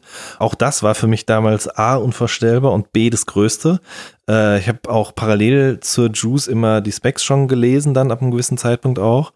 Und ich weiß gar nicht, wie das zustande kam, aber ich hatte irgendwie den damaligen, Sch also ich hatte Thorsten Groß kennengelernt, der zu der Zeit noch beim Rolling Stone gearbeitet hat und der dann in diesem Frühjahr äh, Redakteur, äh, Chefredakteur von der Specs werden sollte, nachdem die vorherige Redaktionsmannschaft sich mit dem Verlag überworfen hatte. Ich habe ihn irgendwo getroffen abends. Also dieses, dieser oft zitierte Schreibtisch im Nachtleben war zu der Zeit, äh, obwohl ich ja eigentlich noch an der Uni war, war aber schon, das war schon der Fall. Also ich war Was abends. Der, ich habe es noch nie gehört. Schreib äh, ich weiß gar nicht genau, ob Benjamin von Stuttgart-Barre das mal im in Tristesse Royal erzählt hat, dass man ja, einerseits sitzt man zu Hause am Schreibtisch und schreibt einen Text, der irgendwo erscheint, aber danach ist man dann abends eben unterwegs auf irgendwelchen Partys, Veranstaltungen von Plattenfirmen, äh, Listening Sessions und so weiter und so fort und man trinkt Alkohol und man lernt Leute kennen und ähm, die bieten einem Jobs an oder geben einem Aufträge und genauso war es am Ende des Tages. Bei mir auch. Ich habe Thorsten Groß abends wirklich irgendwo in einem Club getroffen und äh, zwei Wochen später hat er mir eine E-Mail geschrieben und ähm, mich gefragt, ob ich Lust hätte für einen Rolling Stone was zu schreiben und äh, nochmal drei oder vier Monate später hat er mich dann gefragt, ob ich mir vorstellen könnte, ihm zu helfen, bei der Specs zu arbeiten eben. So und äh, also du hattest dann auch für den Rolling Stone was geschrieben oder gar nicht? Ja, aber nur zwei drei Sachen. Aber mhm. die haben gereicht, um bei ihm irgendwie Eindruck zu schinden. Äh, damals über Vierkantredlager. Genau, richtig. Da habe ich Max Lessmann kennengelernt. Äh, eine Freundschaft, die äh, bis heute anhält auch. Ja. Genau, und dann äh, habe ich bei der Specs angefangen und äh, war da eben Redakteur, ich glaube am Anfang mit einer 30-Stunden-Stelle, aber als fester Freier, also genau das, was auf keinen, was man eigentlich nicht machen sollte, weil man quasi alles selber bezahlen muss, Versicherung und so weiter und so fort, ja. Und also gibt es, ne? also ich bin ja auch fester Freier bei Fritz und mhm. äh, ich muss mich nicht selbst versichern, sondern das ist schon darüber abgeführt, das ist aber so ein ganz besonderer Fall von öffentlich-rechtlichen Firmen. Ah, ne? Ja, okay, gut, das, das gab es da nicht ähm, aber ich wollte den Job und ich hatte auch von nichts eine Ahnung. Und ähm, ja, wir waren ein kleines Team. Ich glaube, vier Leute in der Redaktion plus zwei Praktikanten, wenn ich mich richtig erinnere, plus zwei Grafiker. Und ich war für die vorderen Seiten der Specs zuständig. Es gab da immer so, glaube ich, acht oder zehn Seiten, auf denen ähm, junge, vielversprechende Künstler vorgestellt worden sind. Und äh, für die Heft-CD auch. Also ich äh, war dafür zuständig, eben Ausgabe für Ausgabe zehn Songs zusammenzusuchen die Rechte dafür einzuholen, äh, das auch Labels anzubieten als Promo-Plattform, weil man landet nie einfach so auf so einer CD, sondern man muss dafür bezahlen. Ähm, auch bei der Juice so gewesen? Das weiß ich nicht, aber da es der gleiche Verlag ist, gehe ich jetzt gerade mal stark davon aus, ehrlich gesagt. Und äh, genau, dann habe ich das halt gemacht. Das war schön. Das hat Spaß gemacht. Also diese äh, diese Lizenzen einholen wahrscheinlich weniger, ne? Da musst du dann irgendwie Verträge hin und her schicken. Ja, ja, klar, so. auf jeden Fall, das schon. Das war ein bisschen, was heißt nervig, was auch nicht. Es war halt einfach ein, ein, Job in der Redaktion eben, durch den ich auf jeden Fall auch viel gelernt habe. Auch das erste Mal so richtig ähm, Autorenbetreuung, also dass man eben sagt in der Konferenz, okay, wir wollen das, das und das machen, der, der und der kommt dafür in Frage, dann beauftragt man die Leute, dann sagt man ihnen, wie viele Zeilen sie haben und dann wartet man auf den Text dann kommt er nicht, dann schreibt man, dann stellen die sich stumm, dann schreibt man nochmal, dann wartet man, dann wird man nervös. Ähm, um mit all sowas umzugehen, irgendwie auch sozusagen nicht mehr nur als, ähm, als Söldner irgendwie zu Hause zu sitzen und von da aus die Texte rauszufeuern, damit andere Leute die dann in so ein Heft bringen, sondern am anderen Ende mal zu sitzen. Ähm, das war auf jeden Fall interessant und hat mir, glaube ich, äh, sehr viel beigebracht über so einen Abläu Abläufe in Redaktionen, ähm, die sicherlich auch bis heute noch irgendwie Dinge sind, wovon ich profitiere, so in meiner eigenen Arbeit, ja. Also Autorenbetreuung jetzt weniger. Es klingt so, als würde man die verhätscheln, aber im Prinzip ist es Arbeit mit Autoren und die dann eben beauftragen, so, oder wie sieht das genau. aus? Genau. Also man, man sagt ihnen dann, okay, pass auf. Ähm, manchmal war es ja auch so, dass die einem dann Vorschläge gemacht haben, gesagt haben, äh, ich könnte mir vorstellen, über den und den zu schreiben. Und dann habe ich es mit in die Konferenz genommen, dann haben wir darüber gesprochen und wenn es dann Go gab, dann hat man eben dem Autoren gesagt, okay, bis dann und dann möchte ich gern so und so viel Zeichen haben. Und dann haben die den Text geschickt und dann hat man manchmal vielleicht auch den Text für nicht so gut befunden oder sich gedacht, okay, vielleicht kann man den auch noch von einer anderen Perspektive aus angehen und dann Verbesserungsvorschläge geschickt und solche Sachen eben. Äh, das hatte ich ja vorher auch noch nie gemacht, muss man sagen. Also deswegen bin ich Thorsten Groß auch sehr dankbar, weil er äh, mich da einfach auch mal wieder ins kalte Wasser geworfen hat und Vertrauen in mich gehabt hat. Und ich habe das mit Sicherheit am Anfang auch noch nicht so gut gemacht, weil da waren ja auch Autoren bei, die schon lange für die Specs geschrieben haben, die auch älter waren als ich wo, wo man vielleicht sagen kann, die waren dann vielleicht geduldig mit mir und nicht ich mit ihnen. Ähm, aber wie gesagt, es hat sich auf jeden Fall, glaube ich, äh, gelohnt. Ja. Das war im 2012. Wie alt warst du dann da? 26? Ähm, ja, ja, genau. Man kann schon sagen, relativ jung auf jeden Fall. Ne? Gerade um auch in, in diese Position zu kommen, irgendwo mehr oder weniger fest angestellt zu sein, das ist schon eher unrealistisch heutzutage. Ne? Auf jeden Fall. Meine Mutter fand das auch richtig seltsam. Also, ich meine, natürlich hätte ich, glaube ich, sich immer erwünscht, dass ich äh, dann irgendwo einen festen Job finde. Aber dieses Prozedere, dass man diesen Job bekommt, nicht weil man irgendwo eine Bewerbung hingeschickt hat oder so, sondern dass man halt einfach jemanden kennt, der jemanden kennt. Äh, das, das fand ich, glaube ich, ganz, ganz seltsam. Aber ich habe da nicht so drüber nachgedacht damals. Für mich war das, ich wollte das und das war irgendwie die logische Konsequenz aus dem, was ich vorher gemacht hatte. Aber jetzt, wo du sagst, 26, ja, das ist schon, glaube ich, auch eher jung, ja.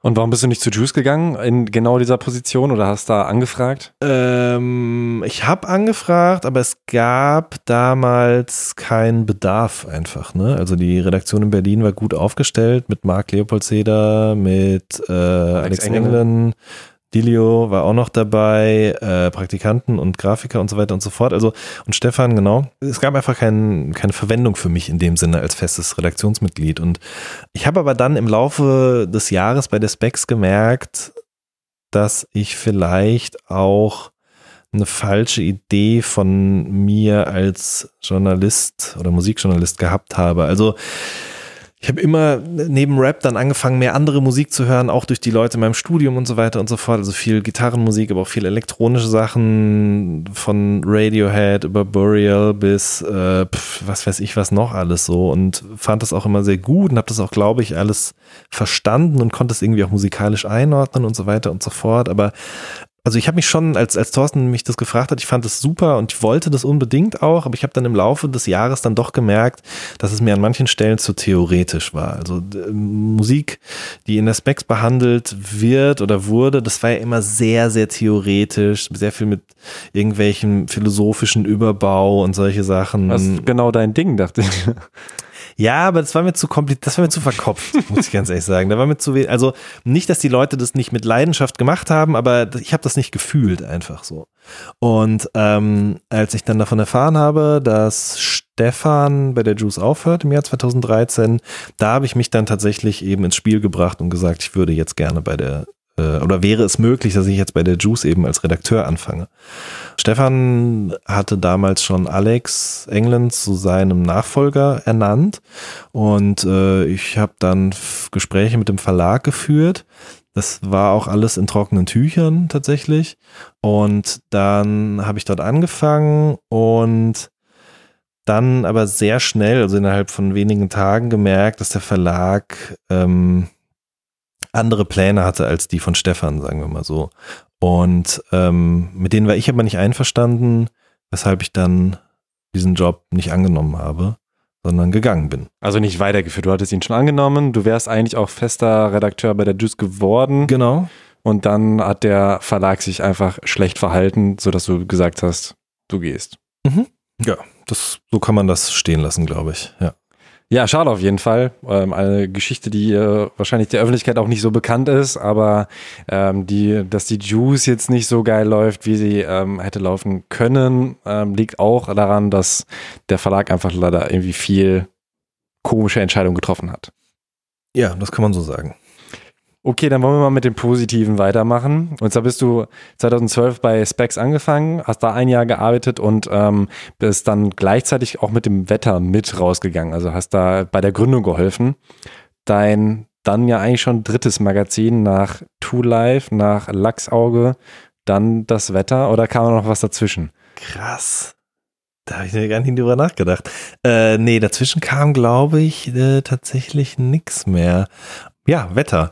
Ich habe gerade schon mal Max Lessmann angesprochen, ja, von Vierkant-Tretlager, der Frontmann, der mittlerweile eben auch äh, solo als Musiker aktiv ist, aber vor allen Dingen auch einen, äh, wie ich finde, sehr, sehr guten Podcast macht, zusammen mit Elena Gruschka, die wiederum äh, viel mit Christian Ulm zusammenarbeitet im äh, Fernsehbereich, also zum Beispiel auch Jerks produziert hat. Mhm. Ähm, die beiden machen zusammen den Podcast Klatsch und Tratsch, also Max und Elena. Und ähm, damals war Max aber noch Full-on Vierkant-Tretlager und wir waren befreundet äh, und er war wiederum auch mit Sascha befreundet. Ich kannte Sascha, Sascha Ehlert vom äh, Juice Magazin, weil er, als ich bei der Specs war, dort Praktikant bei der Juice gewesen ist.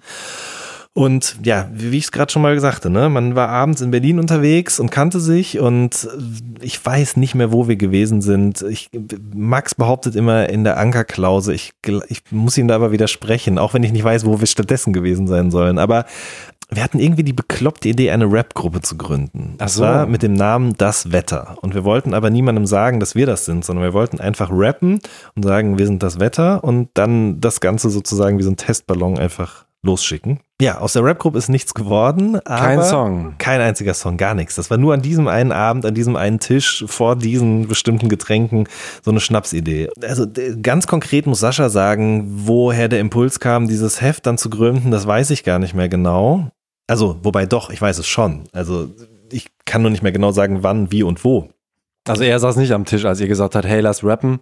Doch, doch, da saß er mit dabei, aber irgendwann später, und es kann nicht so weit davon entfernt gewesen sein, hat Sascha gesagt, okay, ich war jetzt Praktikant bei der Juice.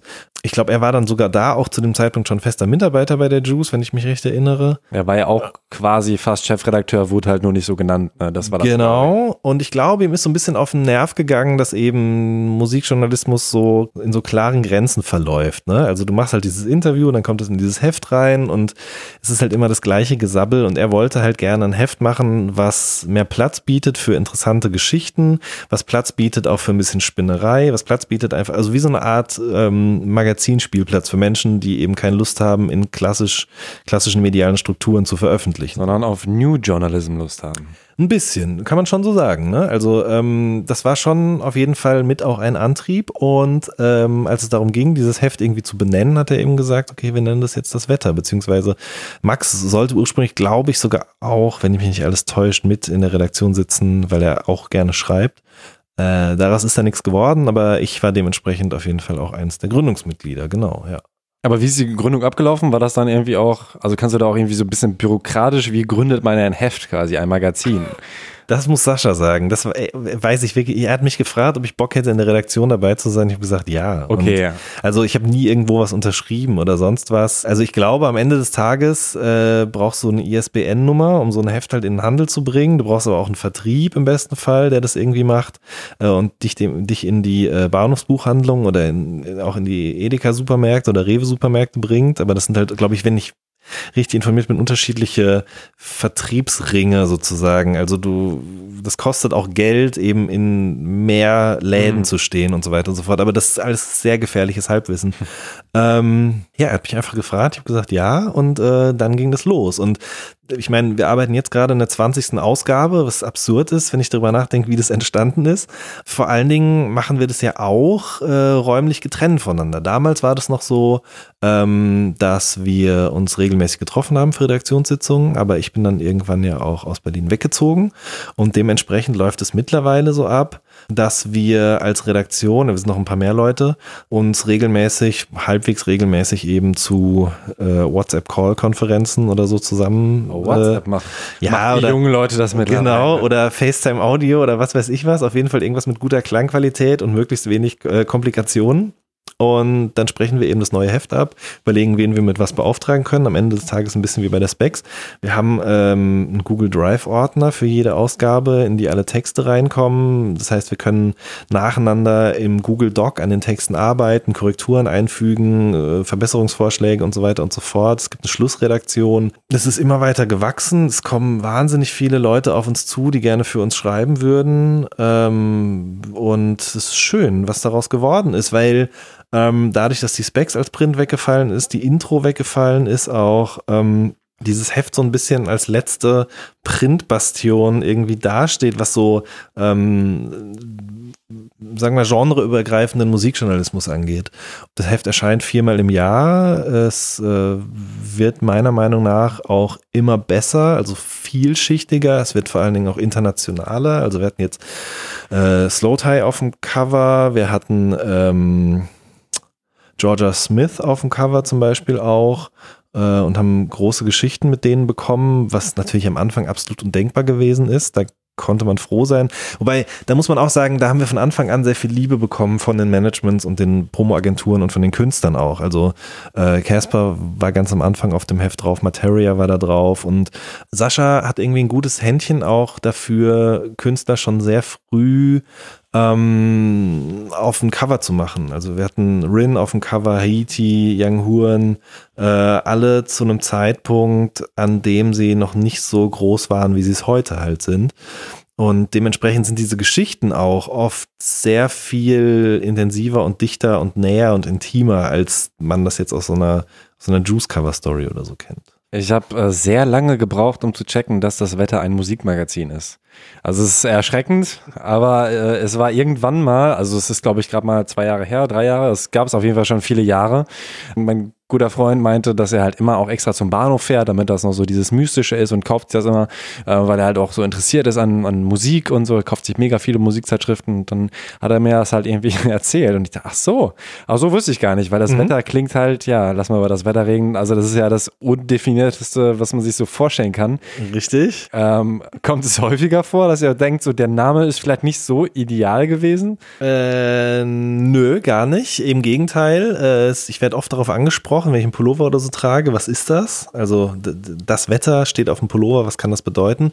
Und es ist natürlich auch so ein bisschen absichtlich gewählt, weil natürlich ist es ein Musikmagazin, aber im Laufe der Zeit hat sich das Heft auch sehr geöffnet. Also das heißt, es ist ja ein Magazin für Text und Musik und äh, es geht lange nicht mehr nur um Musik, es geht viel um Theater, um Film mittlerweile auch. Wird Freddy Lau, also Frederik Lau zum Beispiel schon mal auf dem Cover oder Kita Ramadan. Es ist Platz für äh, Kurzgeschichten. Da muss man ganz ehrlich so sagen, am Anfang habe ich, ich habe meine ersten Kurzgeschichten auch dort veröffentlicht, äh, weil ich es konnte, ne? weil es halt sozusagen unser Magazin war und ich wollte, dass Leute das lesen, also habe ich das Druck einfach, das jetzt. Wird das jetzt gedruckt hier, so. ähm, oder wir hatten Christian Kracht auf dem Cover, ne? Und ähm, haben in einer Ausgabe Christian Kracht aus drei verschiedenen Blickwinkeln irgendwie betrachtet. Und äh, das sind so Sachen, das geht halt an, an, an anderer Stelle einfach nicht. Hast du ihm dann auch gesagt, äh, hier, ich habe meine Masterarbeit über dich ge geschrieben, lies doch mal? Äh, ja. Ich glaube, ähm, um ehrlich zu sein, schon. Ich bin mir gar nicht mehr sicher, aber ich habe ihm die geschickt, weil ich weiß auch, dass eine Zeit lang die, ähm, die, äh, es gibt sehr, sehr viele ähm, akademische Arbeiten über ihn. Er hat die eine Zeit lang alle auch auf seiner Homepage online gehabt. Also ihm ist auch bewusst gewesen, dass sich das irgendwie dass das schick ist, sich so zu inszenieren und dass es auch Gegenstand vieler universitärer Untersuchungen ist und so, ja. Aber trotzdem ja auch ein, eine eigenartige Entscheidung überhaupt zu sagen, wir machen jetzt, auch 2012 ist doch schon ein bisschen her, mhm. aber auch damals war ja schon irgendwie klar, Print ist nicht the new shit im mhm. Journalismus, mhm. sondern vielleicht, äh, ja, ist halt voll am absteigenden Ast, ne, auf dem absteigenden Ast. Ja, ähm, also großes Lob an Sascha, muss ich sagen. Ich hätte das nicht gar nicht gewusst, wie ich das mache und wahrscheinlich auch nicht dran geglaubt. Und äh, ich würde auch behaupten, nu, also ich weiß es nicht, ich habe keinen Einblick in die Zahlen und so weiter und so fort, aber es funktioniert natürlich auch deshalb so gut, weil das Heft über das Heft hinaus eine Marke ist auf eine gewisse Art.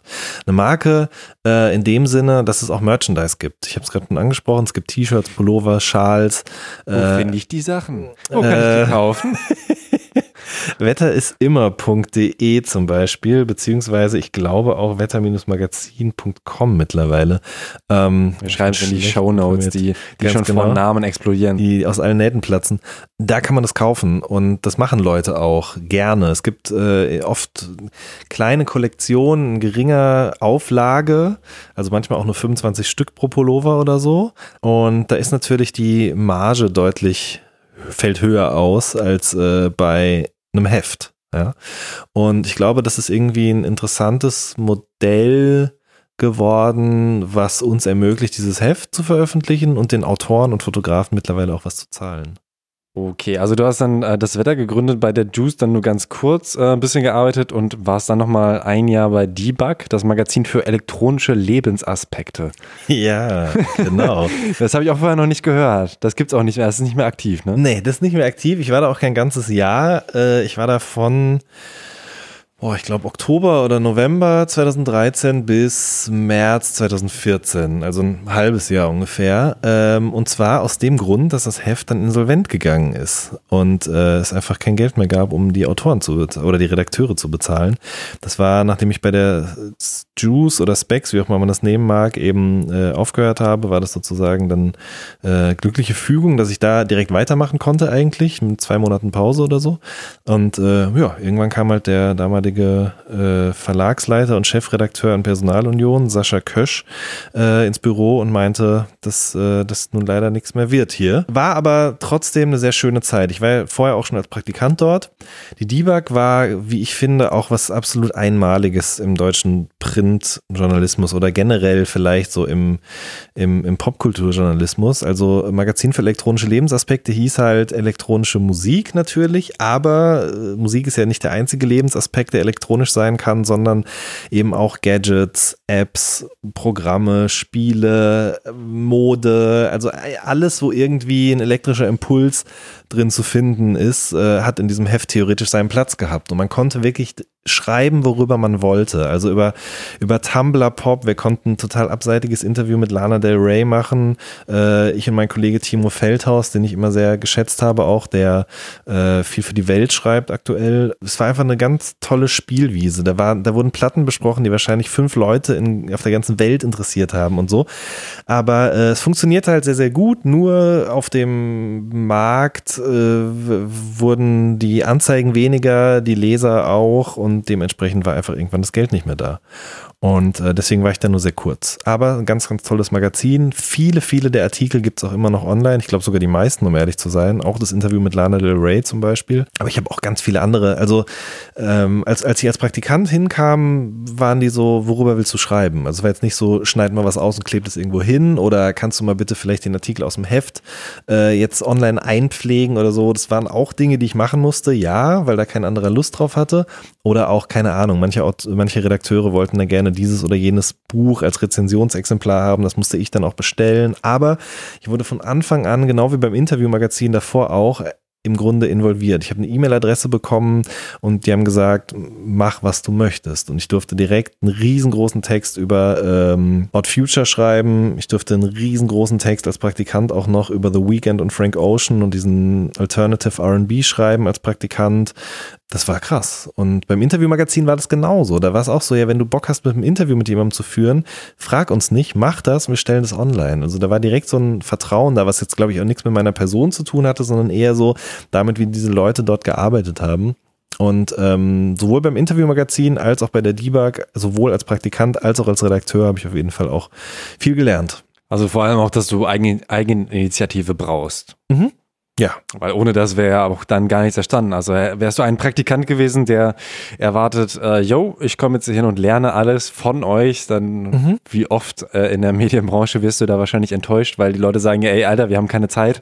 Äh, du musst dir das einfach selbst beibringen und wir Absolut. können dir ein bisschen was sagen. Auf jeden Fall. Und ich bin auch der Meinung, heute dieses Masterstudium, was ich da gemacht habe, das war Quatsch. Also klar, ich habe da ein Praktikum bei der Taz gemacht zu der Zeit und da auch gute Kontakte sicherlich geknüpft. Aber ich habe in dem Studium nichts gelernt für das, was ich heute mache. Ich, klar, man hat gelernt, dass es unterschiedliche Textsorten gibt und solche Geschichten irgendwie, aber ähm, sich äh, auf ein Interview vorbereiten, pünktlich bei einem Interview sein, mit dem Promoter sprechen, ein Gefühl dafür zu bekommen, wie nah man dem Promoter kommen kann und wann eine Grenze überschritten ist, genauso wie bei dem Künstler, den man trifft oder dem Menschen, den man interviewt oder was auch immer. Eine Vorbereitung, eine Nachbereitung, ein Umgang mit einem Text, ein Gefühl dafür, wann ein Text jemanden reinzieht, wann eine Überschrift knallt und so. Das kann man niemandem beibringen. Das muss man lernen. Und das lernt man in dem Fall, wie ich so getan habe, nämlich dadurch, dass jemand sagt, mach mal und dann machst du und dann guckt derjenige sich das an und sagt, finde ich ganz gut, aber, und dann geht man halt zusammen nochmal durch. Aber äh, dieses sich einfach hinsetzen und abwarten, dass was passiert, das äh, führt, glaube ich, zu nichts. Und woran hast du gemerkt, wenn oder dass du Grenzen überschritten hast? Zum Beispiel, dass du jemandem zu nahe gekommen bist, ob jetzt Künstlerin oder Promoterin? Doch, das weiß ich nicht mehr. Also das habe ich jetzt tatsächlich ohne irgendwie groß drüber nachzudenken so gesagt. Ähm, ich hoffe, dass ich da immer recht behutsam irgendwie reingegangen bin. Ich glaube, ich bin von Natur aus eigentlich auch ein eher vorsichtiger, ängstlicher Mensch ähm, und dementsprechend bin ich da immer sehr vorsichtig gewesen, glaube ich. Ähm, also ich habe da nie negative Erfahrungen gemacht irgendwie. Aber, aber dass du gemerkt hast, so ist zu nah. Weil es ist auch eine ganz gute Überleitung, denn die Person, die als erstes sogar zweimal im All Good Podcast war, äh, mit der bist du ja auch befreundet und die hat sogar den Beat produziert für den Podcast. Exakt, A zum J, ganz genau, richtig. Ach so, ja, in dem Sinne zu nah, als dass man sich mit Künstlern anfreundet. Ja, das auf jeden Fall, aber das würde ich nicht als Fehler bezeichnen oder so, ne? Das ist was, von dem ich immer dachte, das wird mir nicht passieren, aber es passiert halt einfach, wenn man Mensch ist, ja. Man kann jetzt nicht einfach eine Grenze ziehen und sagen, ich bin der Journalist, du bist der Künstler, wir, wir dürfen nichts miteinander zu tun haben. Wenn Menschen sich mögen, dann sollen sie auch gerne mehr Zeit miteinander verbringen. Ähm, es gibt sicherlich auch Journalisten oder generell Menschen, die dann der Meinung sind, dass man dann nicht mehr in so ein Verhältnis vor ein Mikro treten darf ich, ich glaube nicht, dass ich immer darauf hinweise, dass ich denjenigen gut kenne, mit dem ich spreche. Also bei A zum J ist es der Fall, bei Casper ist es der Fall, aber ich versuche es schon. Ich mache das nicht mit so einem Disclaimer, sondern ich lasse es halt irgendwie durchscheinen und glaube, solange man das macht, ist das in Ordnung. Also ich muss auch sagen, ich weiß überhaupt nicht, ob ich überhaupt noch Journalist bin. So, also äh, Christian Kracht, Christian Kracht hat mal gesagt, äh, er ist der schlechteste Journalist von allen. Vielleicht bin ich auch der schlechteste Musikjournalist von allen. Ich keine Ahnung, ich weiß es nicht genau, aber zum Beispiel der All Good Podcast ist ja jetzt kein klassisch journalistisches Format in dem Sinne, sondern also ich recherchiere viel, ich spreche mit den Leuten über ihre Biografien, ich versuche Dinge rauszufinden, über die lange nicht mehr gesprochen ist. Das sind sicherlich alles journalistische Methoden, aber ich bin ja jetzt kein klassischer Journalist, der komplett die Distanz dazu wahrt und das alles irgendwie von außen betrachtet, sondern ich stecke da halt mittendrin so und schon allein dadurch fällt es mir schwer, diese Distanz zu wahren, von der ich früher immer dachte, dass man sie auf jeden Fall für immer haben wird. Aber ist es dann nicht auch eine Form von New Journalism?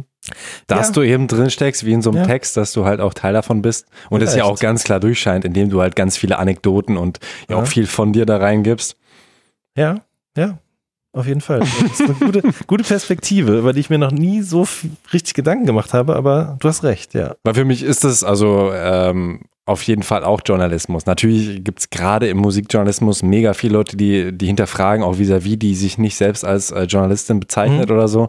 Ähm, aber ich finde, weiß ich nicht, sobald man Dinge publik macht, also für mich ist streng genommen sogar Leute, die irgendwas, äh, eine Insta-Story erstellen und da äh, irgendwie Missstände aufzeigen oder so, sind es ihre privaten oder so, kann man drüber streiten, aber irgendwo ist es für mich auch schon irgendwo ein journalistisches Erzeugnis, in dem du über etwas berichtest und ähm, mhm. ich finde, das ist ja auch damit gegeben. Aber gut, wir müssen jetzt ja nicht äh, die ganz groß, was Die ist dicken Bretter Journalismus? bohren, genau, richtig. Einfach mal ein bisschen weiter. Und zwar ähm, waren wir jetzt ja schon bei All Good, da ja auch dann schon wieder gegründet.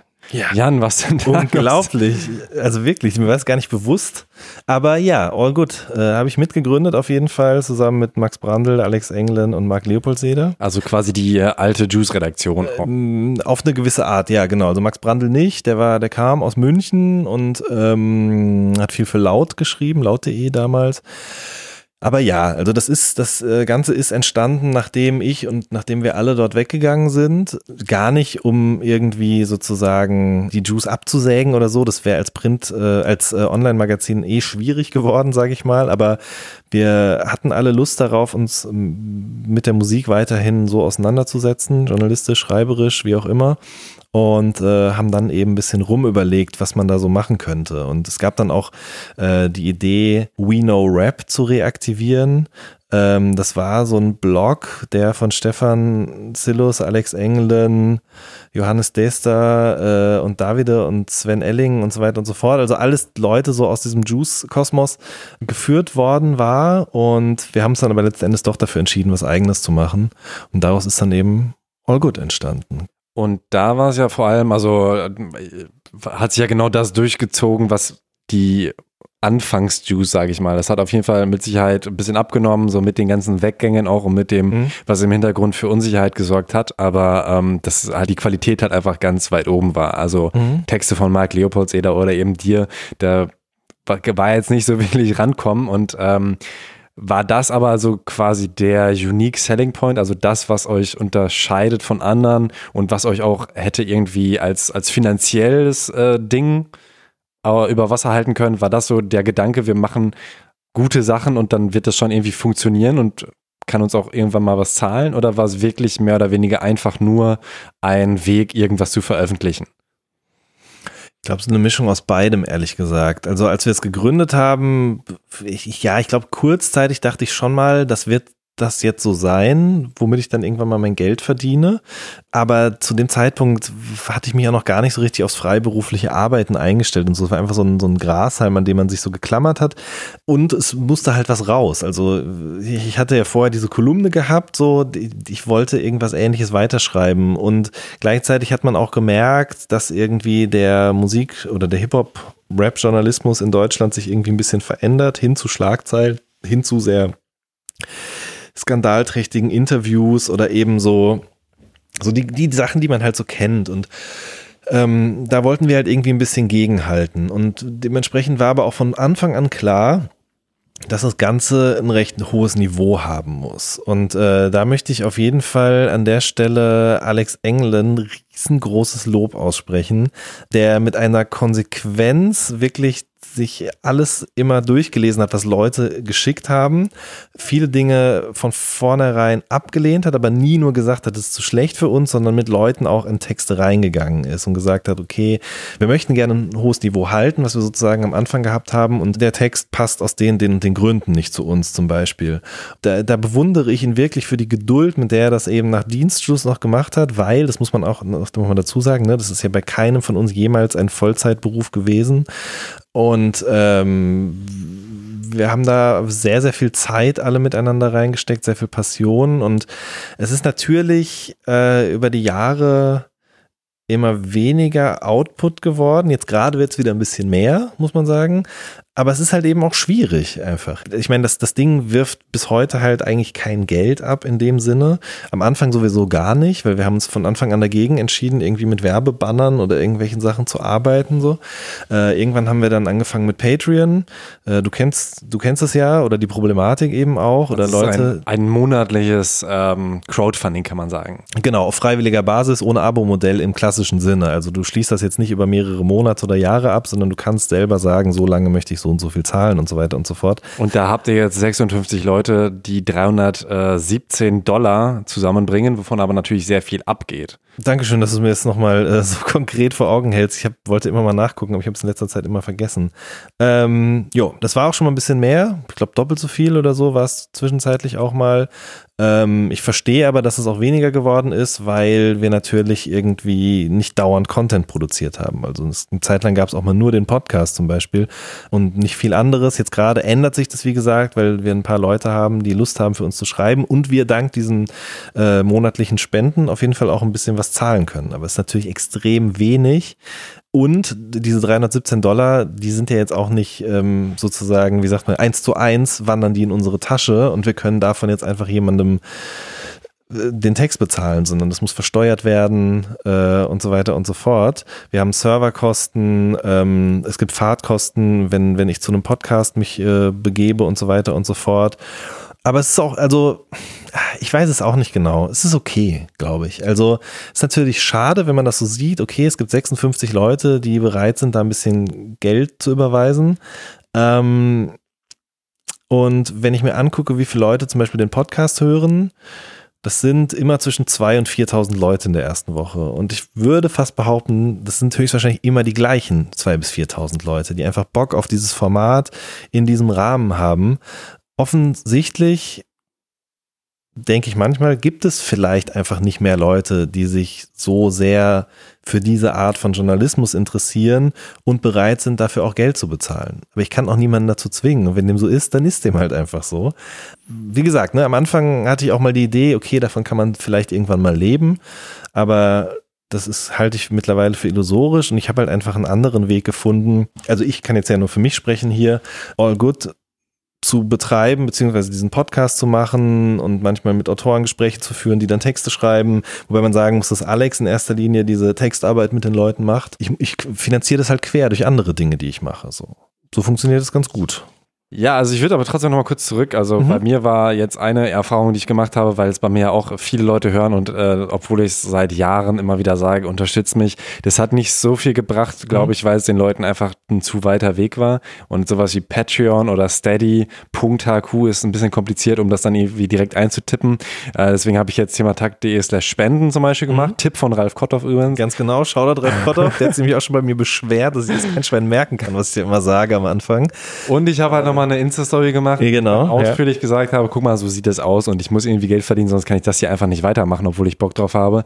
Und durch das Internet, weil es einfacher war, da kam halt doch deutlich mehr. Auch nochmal vielen Dank an alle, auch gerade durch PayPal spenden, weil mhm. Leute auch da halt einfach merken, ich bezahle lieber einmal äh, statt so stetig. Also ich glaube, man muss ähm, vor allem auch da und ich denke mal, du würdest da auch mehr bekommen, wenn du eben sagst, hey Leute, so sieht's aus, ich brauche das. Ihr habt jetzt ja mal ein Video vor zwei Jahren, glaube ich, gemacht, mhm. das da gesagt. Ich glaube, der, der Schritt ist wirklich nochmal Leute auch daran zu erinnern, äh, das zu tun und auch, also ich weiß nicht, wie, wie viele Leute jetzt bis zu diesem Punkt gehört haben und dann checken, ach so, äh, All Good macht noch gar nicht so richtig krass Asche, weil das denkt man ja. Mhm. Ähm, ich habe es ja auch gedacht, ähm, bis wir dann irgendwann mal telefoniert haben und du meintest, nö, das ist eigentlich immer noch mehr Hobby, mhm. weil ihr auch viel mehr Abrufzahlen auf YouTube habt. Also ihr habt ja die Podcast-HörerInnen, aber auch vor allem auf, auf YouTube ja manchmal Tausende, also nochmal deutlich mehr äh, Hörer als dann irgendwie vom Podcast selbst. Heißt große Reichweite und sowas. Das suggeriert erstmal, läuft oder dass manche Menschen vielleicht sogar denken, ach, die kriegen ja durch YouTube irgendwie Kohle. Nope, auf keinen Fall. ähm, es ist auch also interessant. Einerseits gibt es Leute, die dann sagen, oh krass, sieht von außen gar nicht so schlecht aus. Dann gibt es aber auch immer wieder Leute, die das Ganze als Blog bezeichnen, obwohl ich sagen würde, es ist ein Magazin, aber es passiert auch so wenig, dass es auch ein Blog sein könnte. Es ist halt, wie es ist. Ne? Ich würde natürlich auch gerne viel mehr Zeit und Kraft da noch reinbuttern und viele andere Leute auch. Aber ähm, ist halt schwierig, aber ich bin trotzdem dankbar für jeden Einzelnen, der ähm, was spendet, aber auch für jeden Einzelnen, der das nur anhört einfach oder jemanden, der mir schreibt. Ähm, also im, in Kombination mit der Lesereise, aber auch unabhängig davon, habe ich wirklich schon so viele Nachrichten bekommen, beziehungsweise ich lese ja auch alle Kommentare, genau wie Alex Babian. Ähm, und das tut sehr, sehr gut. Und das ist irgendwie das, das klingt halt immer wie so eine blöde Phrase, aber es ist wirklich so, ne? Ich mache das halt auch nicht, um damit Geld zu verdienen, sondern ich finde es einfach toll, wenn Leute mir sagen, wie sehr sie eine Person in diesem Podcast beeindruckt hat, mhm. weil sie die vorher noch nicht so kennengelernt haben. Bestes Beispiel Manuelsen. Das ist eigentlich der Podcast, auf den ich am meisten angesprochen werde, neben dem mit Summer Jam und Skinny Finster, glaube ich. Aber ich glaube, bei Manuelsen ist es wirklich am aller, aller krassesten, weil die Leute alle immer zu mir dann gekommen sind und gesagt haben, so, ey, ich dachte immer, das wäre so ein Asozialer, der redet immer davon, dass er Bushido die Machete in den Kopf hauen will und so weiter und so fort. Und dann höre ich diesen Podcast und merke, okay, der kann offensichtlich auch ganz anders. Und das war halt genau auch mein Antrieb damit, so das zu zeigen, dass, oder ich wusste oder weiß darum, was dieser Typ eben auch musikalisch kann, was er für eine äh, Biografie hat und wollte das den Leuten gerne noch mal in Erinnerung rufen, weil man das eben über diese ganzen Interviews Interviews, äh, in denen er sitzt und solche Ausraster hat, einfach ganz schnell vergessen kann. Und ähm, das am Ende des Tages ist die Anerkennung dafür, dass Leute sagen, tolle Rechercheleistung oder tolles Gespräch oder ich habe diesen oder ich höre den Podcast gerne, weil ich weiß, dass die Leute bei dir einfach anders sind, als ich sie aus anderen Interviews kenne. So, das muss ich ganz ehrlich sagen, das bedeutet mir am aller, allermeisten. Hm. Ja, das war auf jeden Fall auch eins meiner Highlights. Also er ist ja auch irgendwie Familienmensch und so und das kommt da irgendwie alles durch. Trotzdem noch auch irgendwie der Witz und so, den er da, der überbringt, ist auch schon viele Jahre her, glaube ich, oder? Also es kommt, es kommt mir schon auf jeden Fall ein Jahr her, dass ich zwei, glaube ich, irgendwie so. Ja, das kann sein, ja. Du hast aber dann einige auch gerade größere Projekte gemacht. Das ist, finde ich, das, was ähm, wenn ich dich jetzt beobachte, äh, ist gar nicht mal so, ah, er macht so kleine Sachen da und da, die du ja auch machst, aber äh, vor allem schaffst du es halt auch noch irgendwie große Projekte zu machen. Ähm, zum Beispiel eben ähm, auch weitere Podcasts. Äh, A Little Something hast du mit äh, Kutaro Dürr gestartet. Das geht auch noch weiter, obwohl es größere Pausen ist, oder wie, wie sieht es da aus? Äh, sind wir uns gerade noch nicht so sicher drüber. Sagen wir mal so, ähm, das hat immer sehr, sehr großen Spaß gemacht, aber ich glaube, in unserer beider Leben sind beruflich als auch privat Veränderungen passiert, die irgendwie dafür gesorgt haben, dass wir das nicht mehr in dieser Regelmäßigkeit machen können. Und wir haben da gerade noch keine richtige Lösung gefunden. Ich glaube, das kann man sagen, ja. Und dann hast du auch noch weitere Podcasts gemacht, ähm, und zwar einmal Deutschrap 25 mit Visavi zusammen, wo mhm. du ja, also pro Jahr habt ihr quasi exemplarisch einen Song des Jahres rausgepickt und dann darüber geredet. In wie vielen Tagen habt ihr das aufgenommen oder war das wirklich in einem Tag durch? Da, das interessiert mich auf jeden Fall aus journalistischer Perspektive, weil ihr immer sagt, so wir sehen uns morgen und ich dachte mir, auf keinen Fall seht ihr euch morgen. Ne? Dann habt ihr auch alles an einem Tag in zwei Stunden. Dazu möchte ich mich nicht äußern. Nein, äh, in zwei Tagen haben wir das gemacht. Und ähm, ich glaube, aus heutiger Perspektive ist das auch ein bisschen, was heißt Problem nicht. Ich finde es immer noch ein tolles Projekt, aber sage auch, ähm, mit etwas mehr Zeit und ein bisschen mehr Tiefe hätte man das, glaube ich, noch geiler machen können, mhm. indem man halt eben wirklich bei jeder Folge sich einen O-Ton dazu oder Studiogäste dazu holt und so weiter und so fort. Das ist auf jeden Fall auch ein, wie man immer so schön sagt, Learning gewesen, was wir dann äh, für den Summer of 99 Podcast auf jeden Fall befolgt haben. Da wirst du jetzt wahrscheinlich dann als nächstes drauf. Natürlich. Äh, Danke für die. Ne, man merkt einfach, dass wir den gleichen Beruf haben, weil da war das nämlich genau so. Also da haben wir uns wirklich sehr viel Zeit für genommen. Das sind insgesamt nur vier Folgen. Äh, es geht nur um ein Jahr, um einen Sommer, um genau zu sein. Also zwei, drei, eine Spanne von zwei, drei Monaten und da haben wir uns wirklich ganz konkret vorher überlegt, okay, wie können wir da verschiedene Aspekte rausnehmen und erzählen? Mit wem können wir darüber sprechen? Und wie kann so eine einzelne Folge auch wirklich geskriptet aussehen? Also, das sind alles Dinge, die bei Summer, äh, bei ähm, Deutschrap 25 tatsächlich auch passiert sind, aber nicht in so einer Tiefe, wie es bei Summer of 99 jetzt passiert ist dann. Bei Deutschrap 25, die Folgen waren so 15 Minuten lang mhm. ungefähr, auch mal ein bisschen kürzer. Habt ihr im Prinzip auch so ein bisschen gefreestylt. Genau. Und, ähm, hattet hin und wieder halt auch Töne, ne? Also gerade von Fizzle fand ich es dann cool, das ist dann nochmal später rausgekommen, Fizzle von Kitschkrieg, der mhm. dann erzählt, genau. wie ähm, Standard in, äh, entstanden ist eben. Und äh, ja, auf jeden Fall, also gerade wenn dann irgendwie äh, noch die Künstler an sich selbst äh, dazu gemeldet haben, fand ich auch immer noch einen Tacken interessanter. Ähm. Und bei äh, Summer of 99, eben vier Folgen, ähm, da habt ihr das dann thematisch gegliedert. Die Folgen sind, ich glaube, knapp 30 Minuten. Ungefähr. Ja, ich ja. auch geschätzt, genau 30 ja. Minuten. Und ähm, auch halt abgeschlossen, äh, vier Stück. Wie lange habt ihr denn dann ungefähr daran gesessen? Kann man wahrscheinlich schwer sagen, weil sich das hinzieht, ne? So. Boah, ähm, Shoutout an Wenzel und an Viola auf jeden Fall und auch an Davide, der auch so ein bisschen involviert war natürlich. Also Wenzel also seine, Burmeier und genau, Viola Funk. Genau, sorry, richtig, Wenzel Burmeier und Viola Funk. Und äh, Davide, ähm, seine Firma hat sozusagen das produziert eben, ne? Und dann habe ich mit Viola und Wenzel eben daran gearbeitet. Wenzel hat mir irgendwann mal erzählt, wie viele Stunden er insgesamt daran gearbeitet hat, weil Ne, also wenn das jetzt so, wenn man das hört, dann hört man halt mich und man hört diese Gäste oder deren Wortmeldungen dazu. Aber Wenzel hört man auch kurz. Stimmt, Wenzel hört man auch kurz, aber man muss wirklich sagen, er und Viola haben einfach den Großteil der Arbeit geleistet, mhm. so was die Recherche angeht, was die Überlegung zu den Skripten angeht. Ich habe da auch immer mal wieder Feedback gegeben und ein bisschen mitgeschrieben, aber äh, die beiden und insbesondere Wenzel ist auf jeden Fall für diese Skripte verantwortlich und hat es einfach also ich ziehe meinen Hut davor, was der, was der alles gemacht hat, welche Archive der umgekrempelt hat und so weiter und so fort. Das war wirklich eine ganz, ganz große Leistung von ihm. Ähm, ich kann es nicht genau sagen. Ich glaube, wir haben von Mai bis August daran gearbeitet, kann man schon sagen so. Und äh, eben Leute getroffen, das aufgenommen, danach noch geschnitten ohne Ende. Also wie das, also es war wirklich sehr, sehr viel Arbeit. Aber es hat Spaß gemacht und ich finde, das ist, diese beiden Formate sind irgendwie auch ein schönes Beispiel dafür, wie sich das Format Podcast auch entwickelt hat. Also es gibt halt sehr, sehr viele von diesen Klasse, von diesen Laberformaten, also nicht das, was wir jetzt hier machen, sondern wo einfach Leute sich hinsetzen und drauf losquatschen. Mhm. Allen voran eben Felix Lobrecht und äh, Tommy Schmidt heißt er, glaube ich, ne, von Gemischtes Hack und Jan Böhmermann und Olli Schulz bei Fest und Flauschig. Aber ich glaube, wenn man sozusagen innerhalb des Formats in verschiedene Bereiche geht, dann wird es eigentlich erst richtig interessant. Also ein Interview-Podcast so wie das hier oder das, was ich mache. Oder eben auch so eine Art Feature auf Podcast-Länge. Mehrteilig vielleicht, so wie wir das jetzt mit Summer of 99 gemacht haben. Ich glaube, das ist das, wo es auch in Zukunft eher noch hingehen wird. Und es hat sehr großen Spaß gemacht. Und vielleicht äh, gibt es da demnächst auch nochmal eine zweite Season von. Wie kam denn überhaupt quasi dein Schritt zum Podcasten? Also du bist ja vor allem eigentlich, würde ich sagen, ein Schreiberling und man hat dich jetzt auch selten vor der Kamera gesehen. Sowas gab es mal auch so äh, in äh, Exklusivinterviews, glaube ich, auch mit Casper Materia Diffus, glaube ich, hast du mal was gemacht. Genau, kommt ah. auch bald wieder was, aber nicht mit Diffus, aber was Exklusives, ja. Mm, Choose Exclusive. Und ähm, das auch.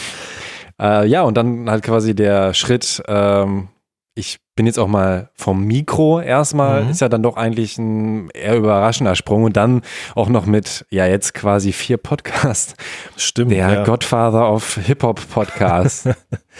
Ich glaube zweierlei. Zum einen, ich habe sehr, sehr gerne eine Zeit lang Podcasts gehört und hatte immer dieses, das kann ich auch. Oder ich habe da auch was zu beizusteuern, so. Wobei man sagen muss, wenn man dann regelmäßig so einen Laber-Podcast macht oder so bei Little Something, man merkt auf jeden Fall zum einen, dass das schon auch harte Arbeit ist und zum anderen, dass man aufpassen muss, dass man nicht zu privat wird. Wenn man das möchte, ist es kein Problem, aber ich will mich auch nicht zu sehr und mein Leben sozusagen so in den Vordergrund drängen. Ähm, ich glaube, genau, dieses Ich kann das auch und dann habe ich eben mir Equipment gekauft für Little Something und parallel dazu eben diese Idee gehabt, das muss auch im Rap-Kontext irgendwie gehen. Es gibt es noch nicht so, wie ich mir das wünsche. Und es gab eben einen Podcast, der heißt A Waste of Time in Amerika von zwei Jungs, die nennen sich zusammen It's the Real. Eric und Jeff Rosenberg heißen die, soweit ich weiß. Und die sind ungefähr mein Alter und sind eben auch so um die 2000 rum so richtig krass mit Rockefeller und Dipset und was weiß ich was alles sozialisiert worden und laden sich all diese Leute ein und fragen sie all die Fragen, die niemand anders vorher je gestellt hat oder an einem Ort gestellt hat, der heute nicht mehr so einfach auffindbar ist. Und habe mir das dann so ein bisschen zum Vorbild genommen und habe damit begonnen und habe gemerkt, dass es irgendwie Leute interessiert und bin dabei geblieben. So, so kam das eigentlich. Und es, ich muss sagen, äh, noch was anderes kam noch mit dazu. Ich äh, habe schon mehr als einmal äh, mit mir gehadert, ob ich das alles überhaupt noch machen soll. So, ja? Also muss ich ganz offen ehrlich, und ehrlich jetzt auch zugeben mal. Ich weiß nicht, wie dir das geht, aber ein paar Leute, die zuhören und sich in diesem journalistischen Bereich bewegen, kennen das vielleicht, insbesondere im Rap-journalistischen Bereich. Es ist es gibt so viel, bei dem ich mit den Augen rolle, was mir peinlich ist, was ich nicht äh, argumentatorisch irgendwie vor anderen Menschen verteidigen kann, weil es mit gesundem Menschenverstand betrachtet einfach komplett sexistisch, rassistische, dumme Scheiße ist. Ähm, Vorkommnisse, wo man gemerkt hat, okay, ähm, wenn ich jetzt zu laut meine Meinung sage, dann hat es Konsequenzen, solche Geschichten, wo ich dann des Öfteren schon gedacht habe, das muss ich mir nicht mehr geben. So. Plus, irgendwann war auch der Punkt gekommen, an dem ich gemerkt habe, okay, ich habe eigentlich alle, die ich mal sprechen wollte, gesprochen. Für Print-Interviews, sei es jetzt für die Juice oder für All Good oder auch für andere Formate. Und ich wusste nicht mehr, worüber ich mit den Leuten reden soll und hatte auch ein bisschen Angst davor, nochmal auf diese Menschen zu treffen, weil ich mhm. immer so gedacht habe, ich habe mit denen alles besprochen, was ich wissen will. Und alles, was darüber hinaus passiert, wird höchstwahrscheinlich irgendeine seltsame, erzwungene, unangenehme Gesprächssituation ergeben oder geheucheltes Interesse für Dinge, die mich eigentlich gar nicht interessieren, sein. Und als ich dann das erste, zweite, dritte Mal mich in dieser Podcast-Situation befunden habe, habe ich gemerkt, dass es nochmal eine ganz neue Form des Gesprächs einfach ist. Also, ähm, die mich auch herausfordert, weil es was anderes ist, sich einfach mit irgendwem in irgendeine Hotel-Lounge zu setzen, ein iPhone auf Aufnahme zu drücken und dann eben einen Fragenkatalog runterzurattern, um das Ganze hinterher in einem Word-Dokument sozusagen so ein bisschen aufzuhübschen, damit es einen natürlichen Flow bekommt und noch eine Einleitung davor zu schreiben und man irgendwie diese unendliche Zeit auch dafür hat, es geil zu machen. Weil in dem Moment, in dem du so einen Podcast machst, ist das ist sehr da das ist da, das ist jetzt, da kannst du nicht, da, natürlich kannst du da auch schneiden, aber es ist natürlich nochmal eine ganz andere Form der Performance, auch als Fragensteller irgendwie, als mhm. jemand, der ein Gespräch führt, ähm, der daran interessiert ist, nicht nur seinem Gegenüber irgendwie ein angenehmes Gefühl zu geben für die Stunde, anderthalb, die du das mit dem machst, sondern auch dem Hörer hinterher zu vermitteln, dass das ein angenehmes und interessantes, besonderes Gespräch geworden ist. Und all diese Sachen irgendwie in Kombination, das ist natürlich auch was Aufregendes, ähm, das hat mir nochmal so einen neuen Anreiz gegeben, mich ein weit, eine weitere Runde mit diesem ganzen Hip-Hop-Ding irgendwie auseinanderzusetzen. So. Ähm, plus, ich habe halt auch dann nach ein paar Folgen gemerkt, dass offensichtlich ein großes Interesse bei den Leuten da ist für diese Art von Interview. Also so eine, es ist am Ende des Tages ja wirklich so eine Mischung aus diesem, was ich gerade schon angesprochen habe, A Waste of Time. Das ist wirklich absolut mein großes Vorbild. Ich finde, die beiden machen ganz, ganz tolle Folgen, mit Rick Ross, mit äh, Young Jeezy, mit den Heatmakers, ähm, mit Jim Jones und so weiter und so fort. Also wirklich ganz, ganz tolle Sachen. Mm, und Nadua natürlich auch. Ne? Mhm. Also äh, die Art der Recherche, die Art äh, des Zaubertricks, die er da beherrscht, äh, um die Leute aus der Reserve zu locken, das äh, finde ich wirklich beeindruckend. Das finde ich irgendwie, das ist was, wo ich immer wieder aufs Neue auch hin will, was mich irgendwie antreibt und motiviert. Ich will ja auch niemanden damit aufs Kreuz legen oder so, sondern ich möchte gerne bei meinem Gegenüber Verblüffung erzeugen oder eine Reaktion hervorrufen, auf der basierend man dann eben eine ganz andere Art von Kommunikation führen kann. Best mhm. Beispiel Summer Jam zum Beispiel. So, wir haben das Interview in Frankfurt gemacht. Er war gerade auf Radiotour. Ich habe es vorher mit Ralf von Banger Musik abgesprochen. Ähm, und dann haben wir unter widrigen Umständen diesen Podcast aufgenommen, nämlich in dem äh, Van, mit dem die gerade unterwegs waren. Wir standen auf dem Parkplatz und haben das da gemacht und ich kam da halt an und wir kannten uns nicht. Ich spürte halt auch, dass er oder meine mir es zumindest einzubilden, dass er nicht so richtig wusste, was er mit mir anzufangen hat. Also, okay, ich kenne den nicht, okay, der sieht so und so aus, was wird er mir jetzt für Fragen stellen? Und man hört es, glaube ich, im Podcast auch. Der Moment, an dem er merkt, dass das nicht das Interview ist, was er erwartet. Also, das, das ist das Schönste. Da kriege ich, auch wenn ich jetzt dran denke, kriege ich Gänsehaut, weil ähm, ich meine, ich will alles andere als erwartbare Interviews mit diesen Leuten machen. So. Und nicht nur, ich will nicht nur Interviews machen, die für mich aufregend sind, sondern auch Interviews, die für mein Gegenüber aufregend sind. Weil der, kommt, der ist auf dieser Radiotour, der kriegt jeden Tag dreimal die gleichen fünf Fragen gestellt. Ist doch klar, dass er irgendwann gelangweilt und genervt davon ist. Und ist doch schön, mit ihm zusammen da irgendwie aufre eine aufregende Stunde zu gestalten. So, das finde ich, finde ich gut. Auf jeden Fall. Also kommt dann, wenn Podcast dich langweilt, das Video-Interview, weil da noch ein paar mehr Sachen, da musst du richtig performen. Musst auch gut aussehen. Wer weiß, wer weiß. Nee, ich, also ich mache das schon ab und an vor der Kamera ähm, mit Leuten, wo es mich wirklich, wo es mir Spaß macht, wo es mich interessiert auch.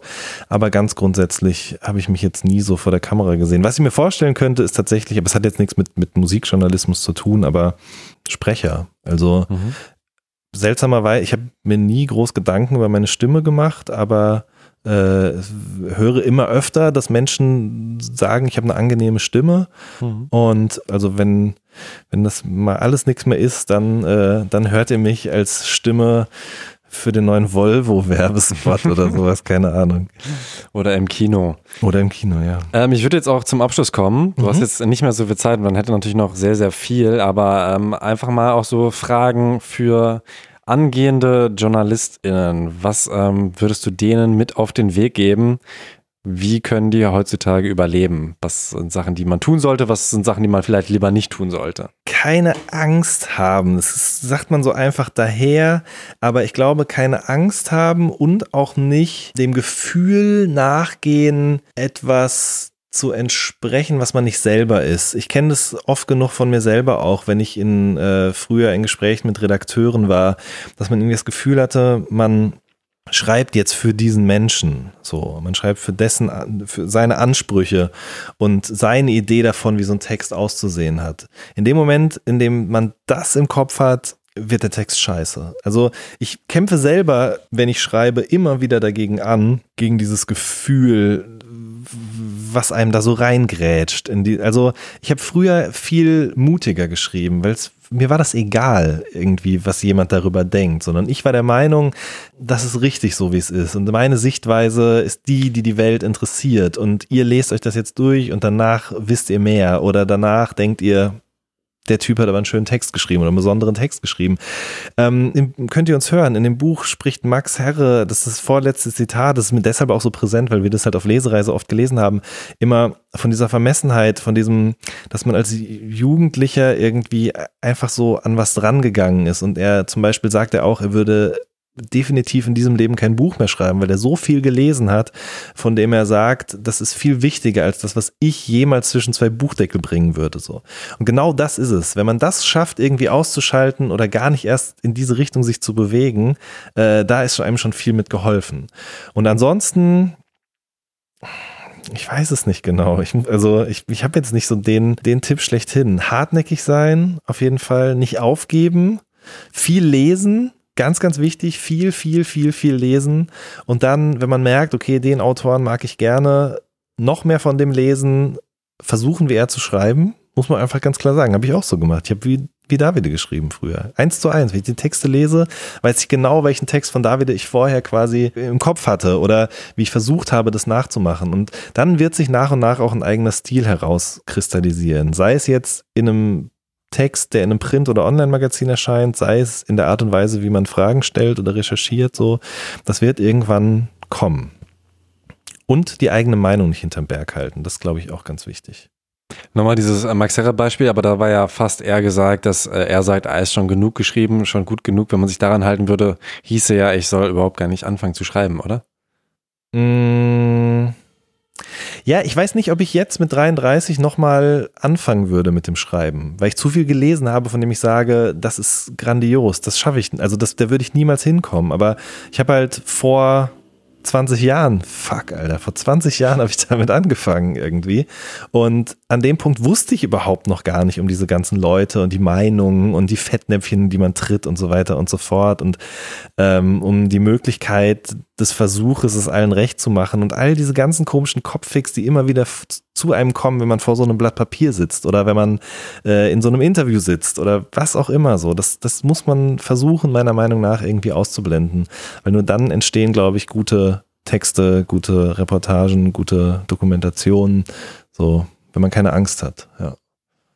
Und auch ein Grund, dass du halt immer mehr Sachen selbst gründest, um dann einfach keine Vorgesetzten mehr zu haben, die da dann rummäkeln. Vielleicht, ja. Äh, also es ist bestimmt nicht der Grund gewesen.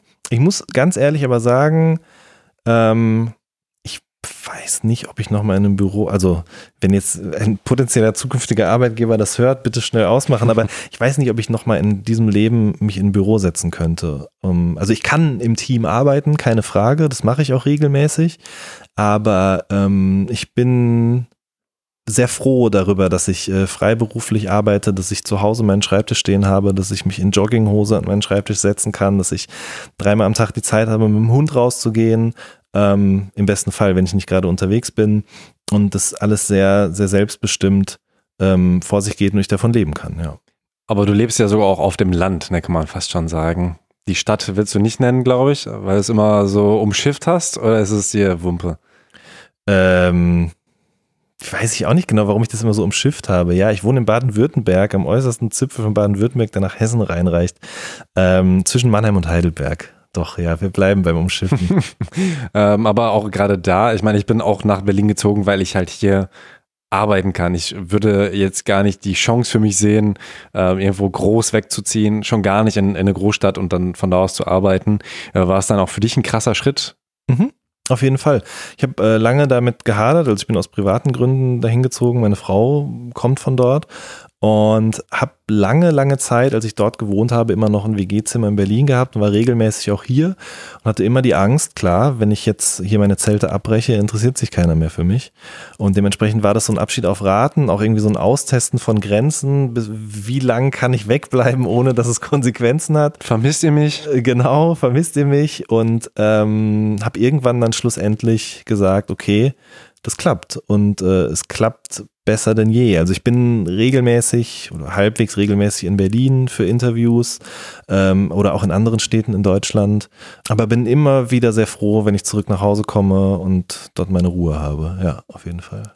Die beiden abschließenden Fragen. Ja. Was wünschst du dir für die Hip-Hop-Szene? Ich wünsche mir für die Menschen, die sich in dieser Szene bewegen, und zwar sowohl für die Menschen, die ähm, auf der Bühne stehen oder die die Musik machen, die ähm, aber auch hinter den Kulissen arbeiten, aber auch die Leute, die vor der Bühne stehen, wünsche ich mir ein sicheres Umfeld. Beziehungsweise Amewu hat es ja neulich auch so ein bisschen im Podcast äh, darüber gesprochen und ich fand es irgendwie sehr schön, was er da gesagt hat, weil ich muss ganz ehrlich sagen, ich mache das jetzt seit über zehn Jahren und ganz oft hat man diesen Filter davor. Ja, ich bin hier nur beruflich und so weiter und so fort. Und man macht das, oder ich habe gemerkt, dass ich das auch ganz oft mach, gemacht habe, weil die Hip-Hop-Szene an ganz vielen Ecken und Enden, zum einen ist es keine Szene mehr und zum anderen ist es kein Ort, an dem man sich sehr wohl fühlt, muss ich sagen. Also auf die unterschiedlichsten Ebenen. Und ich habe das gemerkt, das erste Mal so ganz, ganz richtig, als ich auf dem Rockstar-Konzert war. Ich bin äh, auch mit, mit Rockstar gut befreundet und bin ab und an bei den Shows von ihm und fand es faszinierend zu sehen, wie er das geschafft hat für diese, für seine Fans, die ja nicht, auch nicht, nicht alles Rap-Fans sind, sondern das sind halt Leute, die Fans von ihm als Mensch sind, weil er die unterschiedlichsten Sachen macht, auch verschiedene Podcasts, er macht auch Musik, er macht Comedy, er macht äh, YouTube-Formate und so weiter und so fort. Und ich habe gemerkt, dass diese Menschen, die dorthin kommen, gerne dorthin kommen, weil sie dort sein können, wie sie wollen. Und wenn ich mich also ich bin eh kein Konzertgänger, aber ich muss trotzdem sagen, wenn ich bei solchen Veranstaltungen bin, ähm, wenn ich bei ähm, Industrieveranstaltungen gewesen bin, was jetzt auch schon wieder länger her ist und so weiter und so fort, ich habe mich nicht sehr oft sehr wohl gefühlt und das als weißer mitteleuropäischer Mann aus der Mehrheitsgesellschaft so. Und ähm, man merkt es auch, wenn man manchen Leuten sich gegenüber so und so äußert und so. Das ist nicht immer ein schönes Umfeld. Es ist sehr oft sehr witzig und es ist natürlich wird auch vieles immer mit Ironie irgendwie sozusagen ähm, gekittet oder irgendwie sozusagen schnell unkenntlich gemacht und so weiter und so fort. Und ich wünsche mir, ich weiß nicht, ob es möglich ist, dass das Ganze wieder zu so einer Art Szene wird oder was auch immer, aber ich wünsche mir einfach, dass generell deutscher Rap ein Raum wird, in dem Menschen so sein können, wie sie sind und dass das keine Probleme, dumme Sprüche, Übergriffe und noch schlimmere Dinge mit sich bringt. Also du meinst, dass es keine Hip-Hop-Szene gibt, weil es so viele Szenen gibt, die in die sich Hip-Hop quasi ähm, Genau, das zum einen. Zum anderen, es gibt ja auch jetzt nicht irgendwie so ein, so ein, so ein Wertesystem, auf das sich alle einigen können, mhm. sondern das ist ja wirklich von sehr, sehr links bis Nazi ist alles dabei irgendwie und ähm, das hat halt nichts damit zu tun, was das Anfang der 90er Jahre mal gewesen ist. Mhm. So, ja. Dann noch die letzte Frage. Was wünschst du dir denn für dich? ähm, manchmal wünsche ich mir die Kraft, Nein zu sagen. Ähm, ich glaube, ich neige dazu, zu oft es immer noch allen recht machen zu wollen und dementsprechend Dinge zuzusagen, die auch Spaß machen auf jeden Fall. Aber ich merke einfach manchmal, dass ich gerne mehr Freizeit hätte und die kriege ich nur, wenn ich lerne, Nein zu sagen. Und das andere ist, dass ich, aber es hängt irgendwie auch ein bisschen damit zusammen, dass ich irgendwann endlich die Zeit finde, mal einen Roman fertig zu schreiben. Weil das ist auf jeden Fall was, was ähm, ich mir schon sehr, sehr lange wünsche, wo ich auch schon sehr, sehr lange Ideen zu habe. Und ähm, das würde ich gerne mal machen, ja. Also du hast schon welche angefangen zu schreiben. Ja, ja, auch schon wieder weggeschmissen, auf jeden Fall.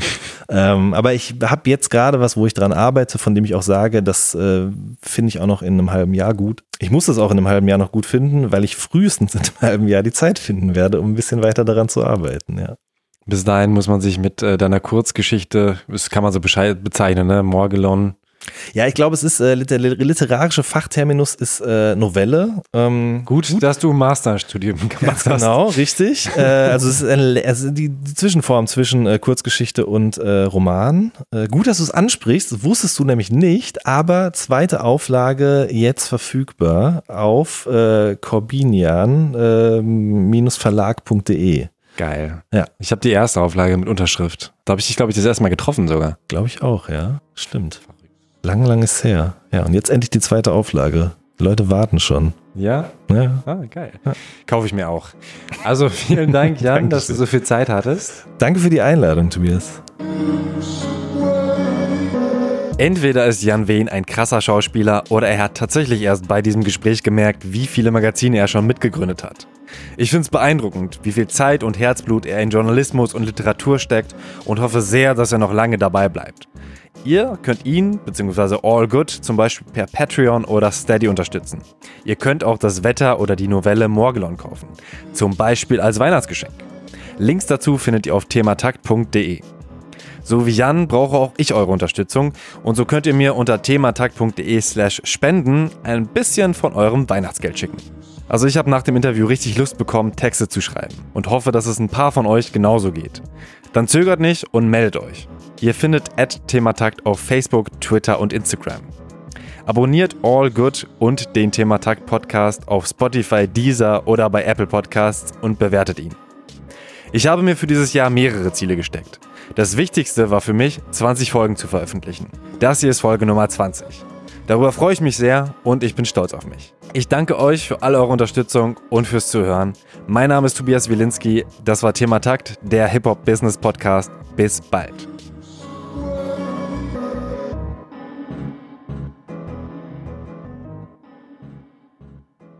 ich weiß nicht, ob es möglich ist, dass das Ganze wieder zu so einer Art Szene wird oder was auch immer, aber ich wünsche mir einfach, dass generell deutscher Rap ein Raum wird, in dem Menschen so sein können, wie sie sind und dass das keine Probleme, dumme Sprüche, Übergriffe und noch schlimmere Dinge mit sich bringt.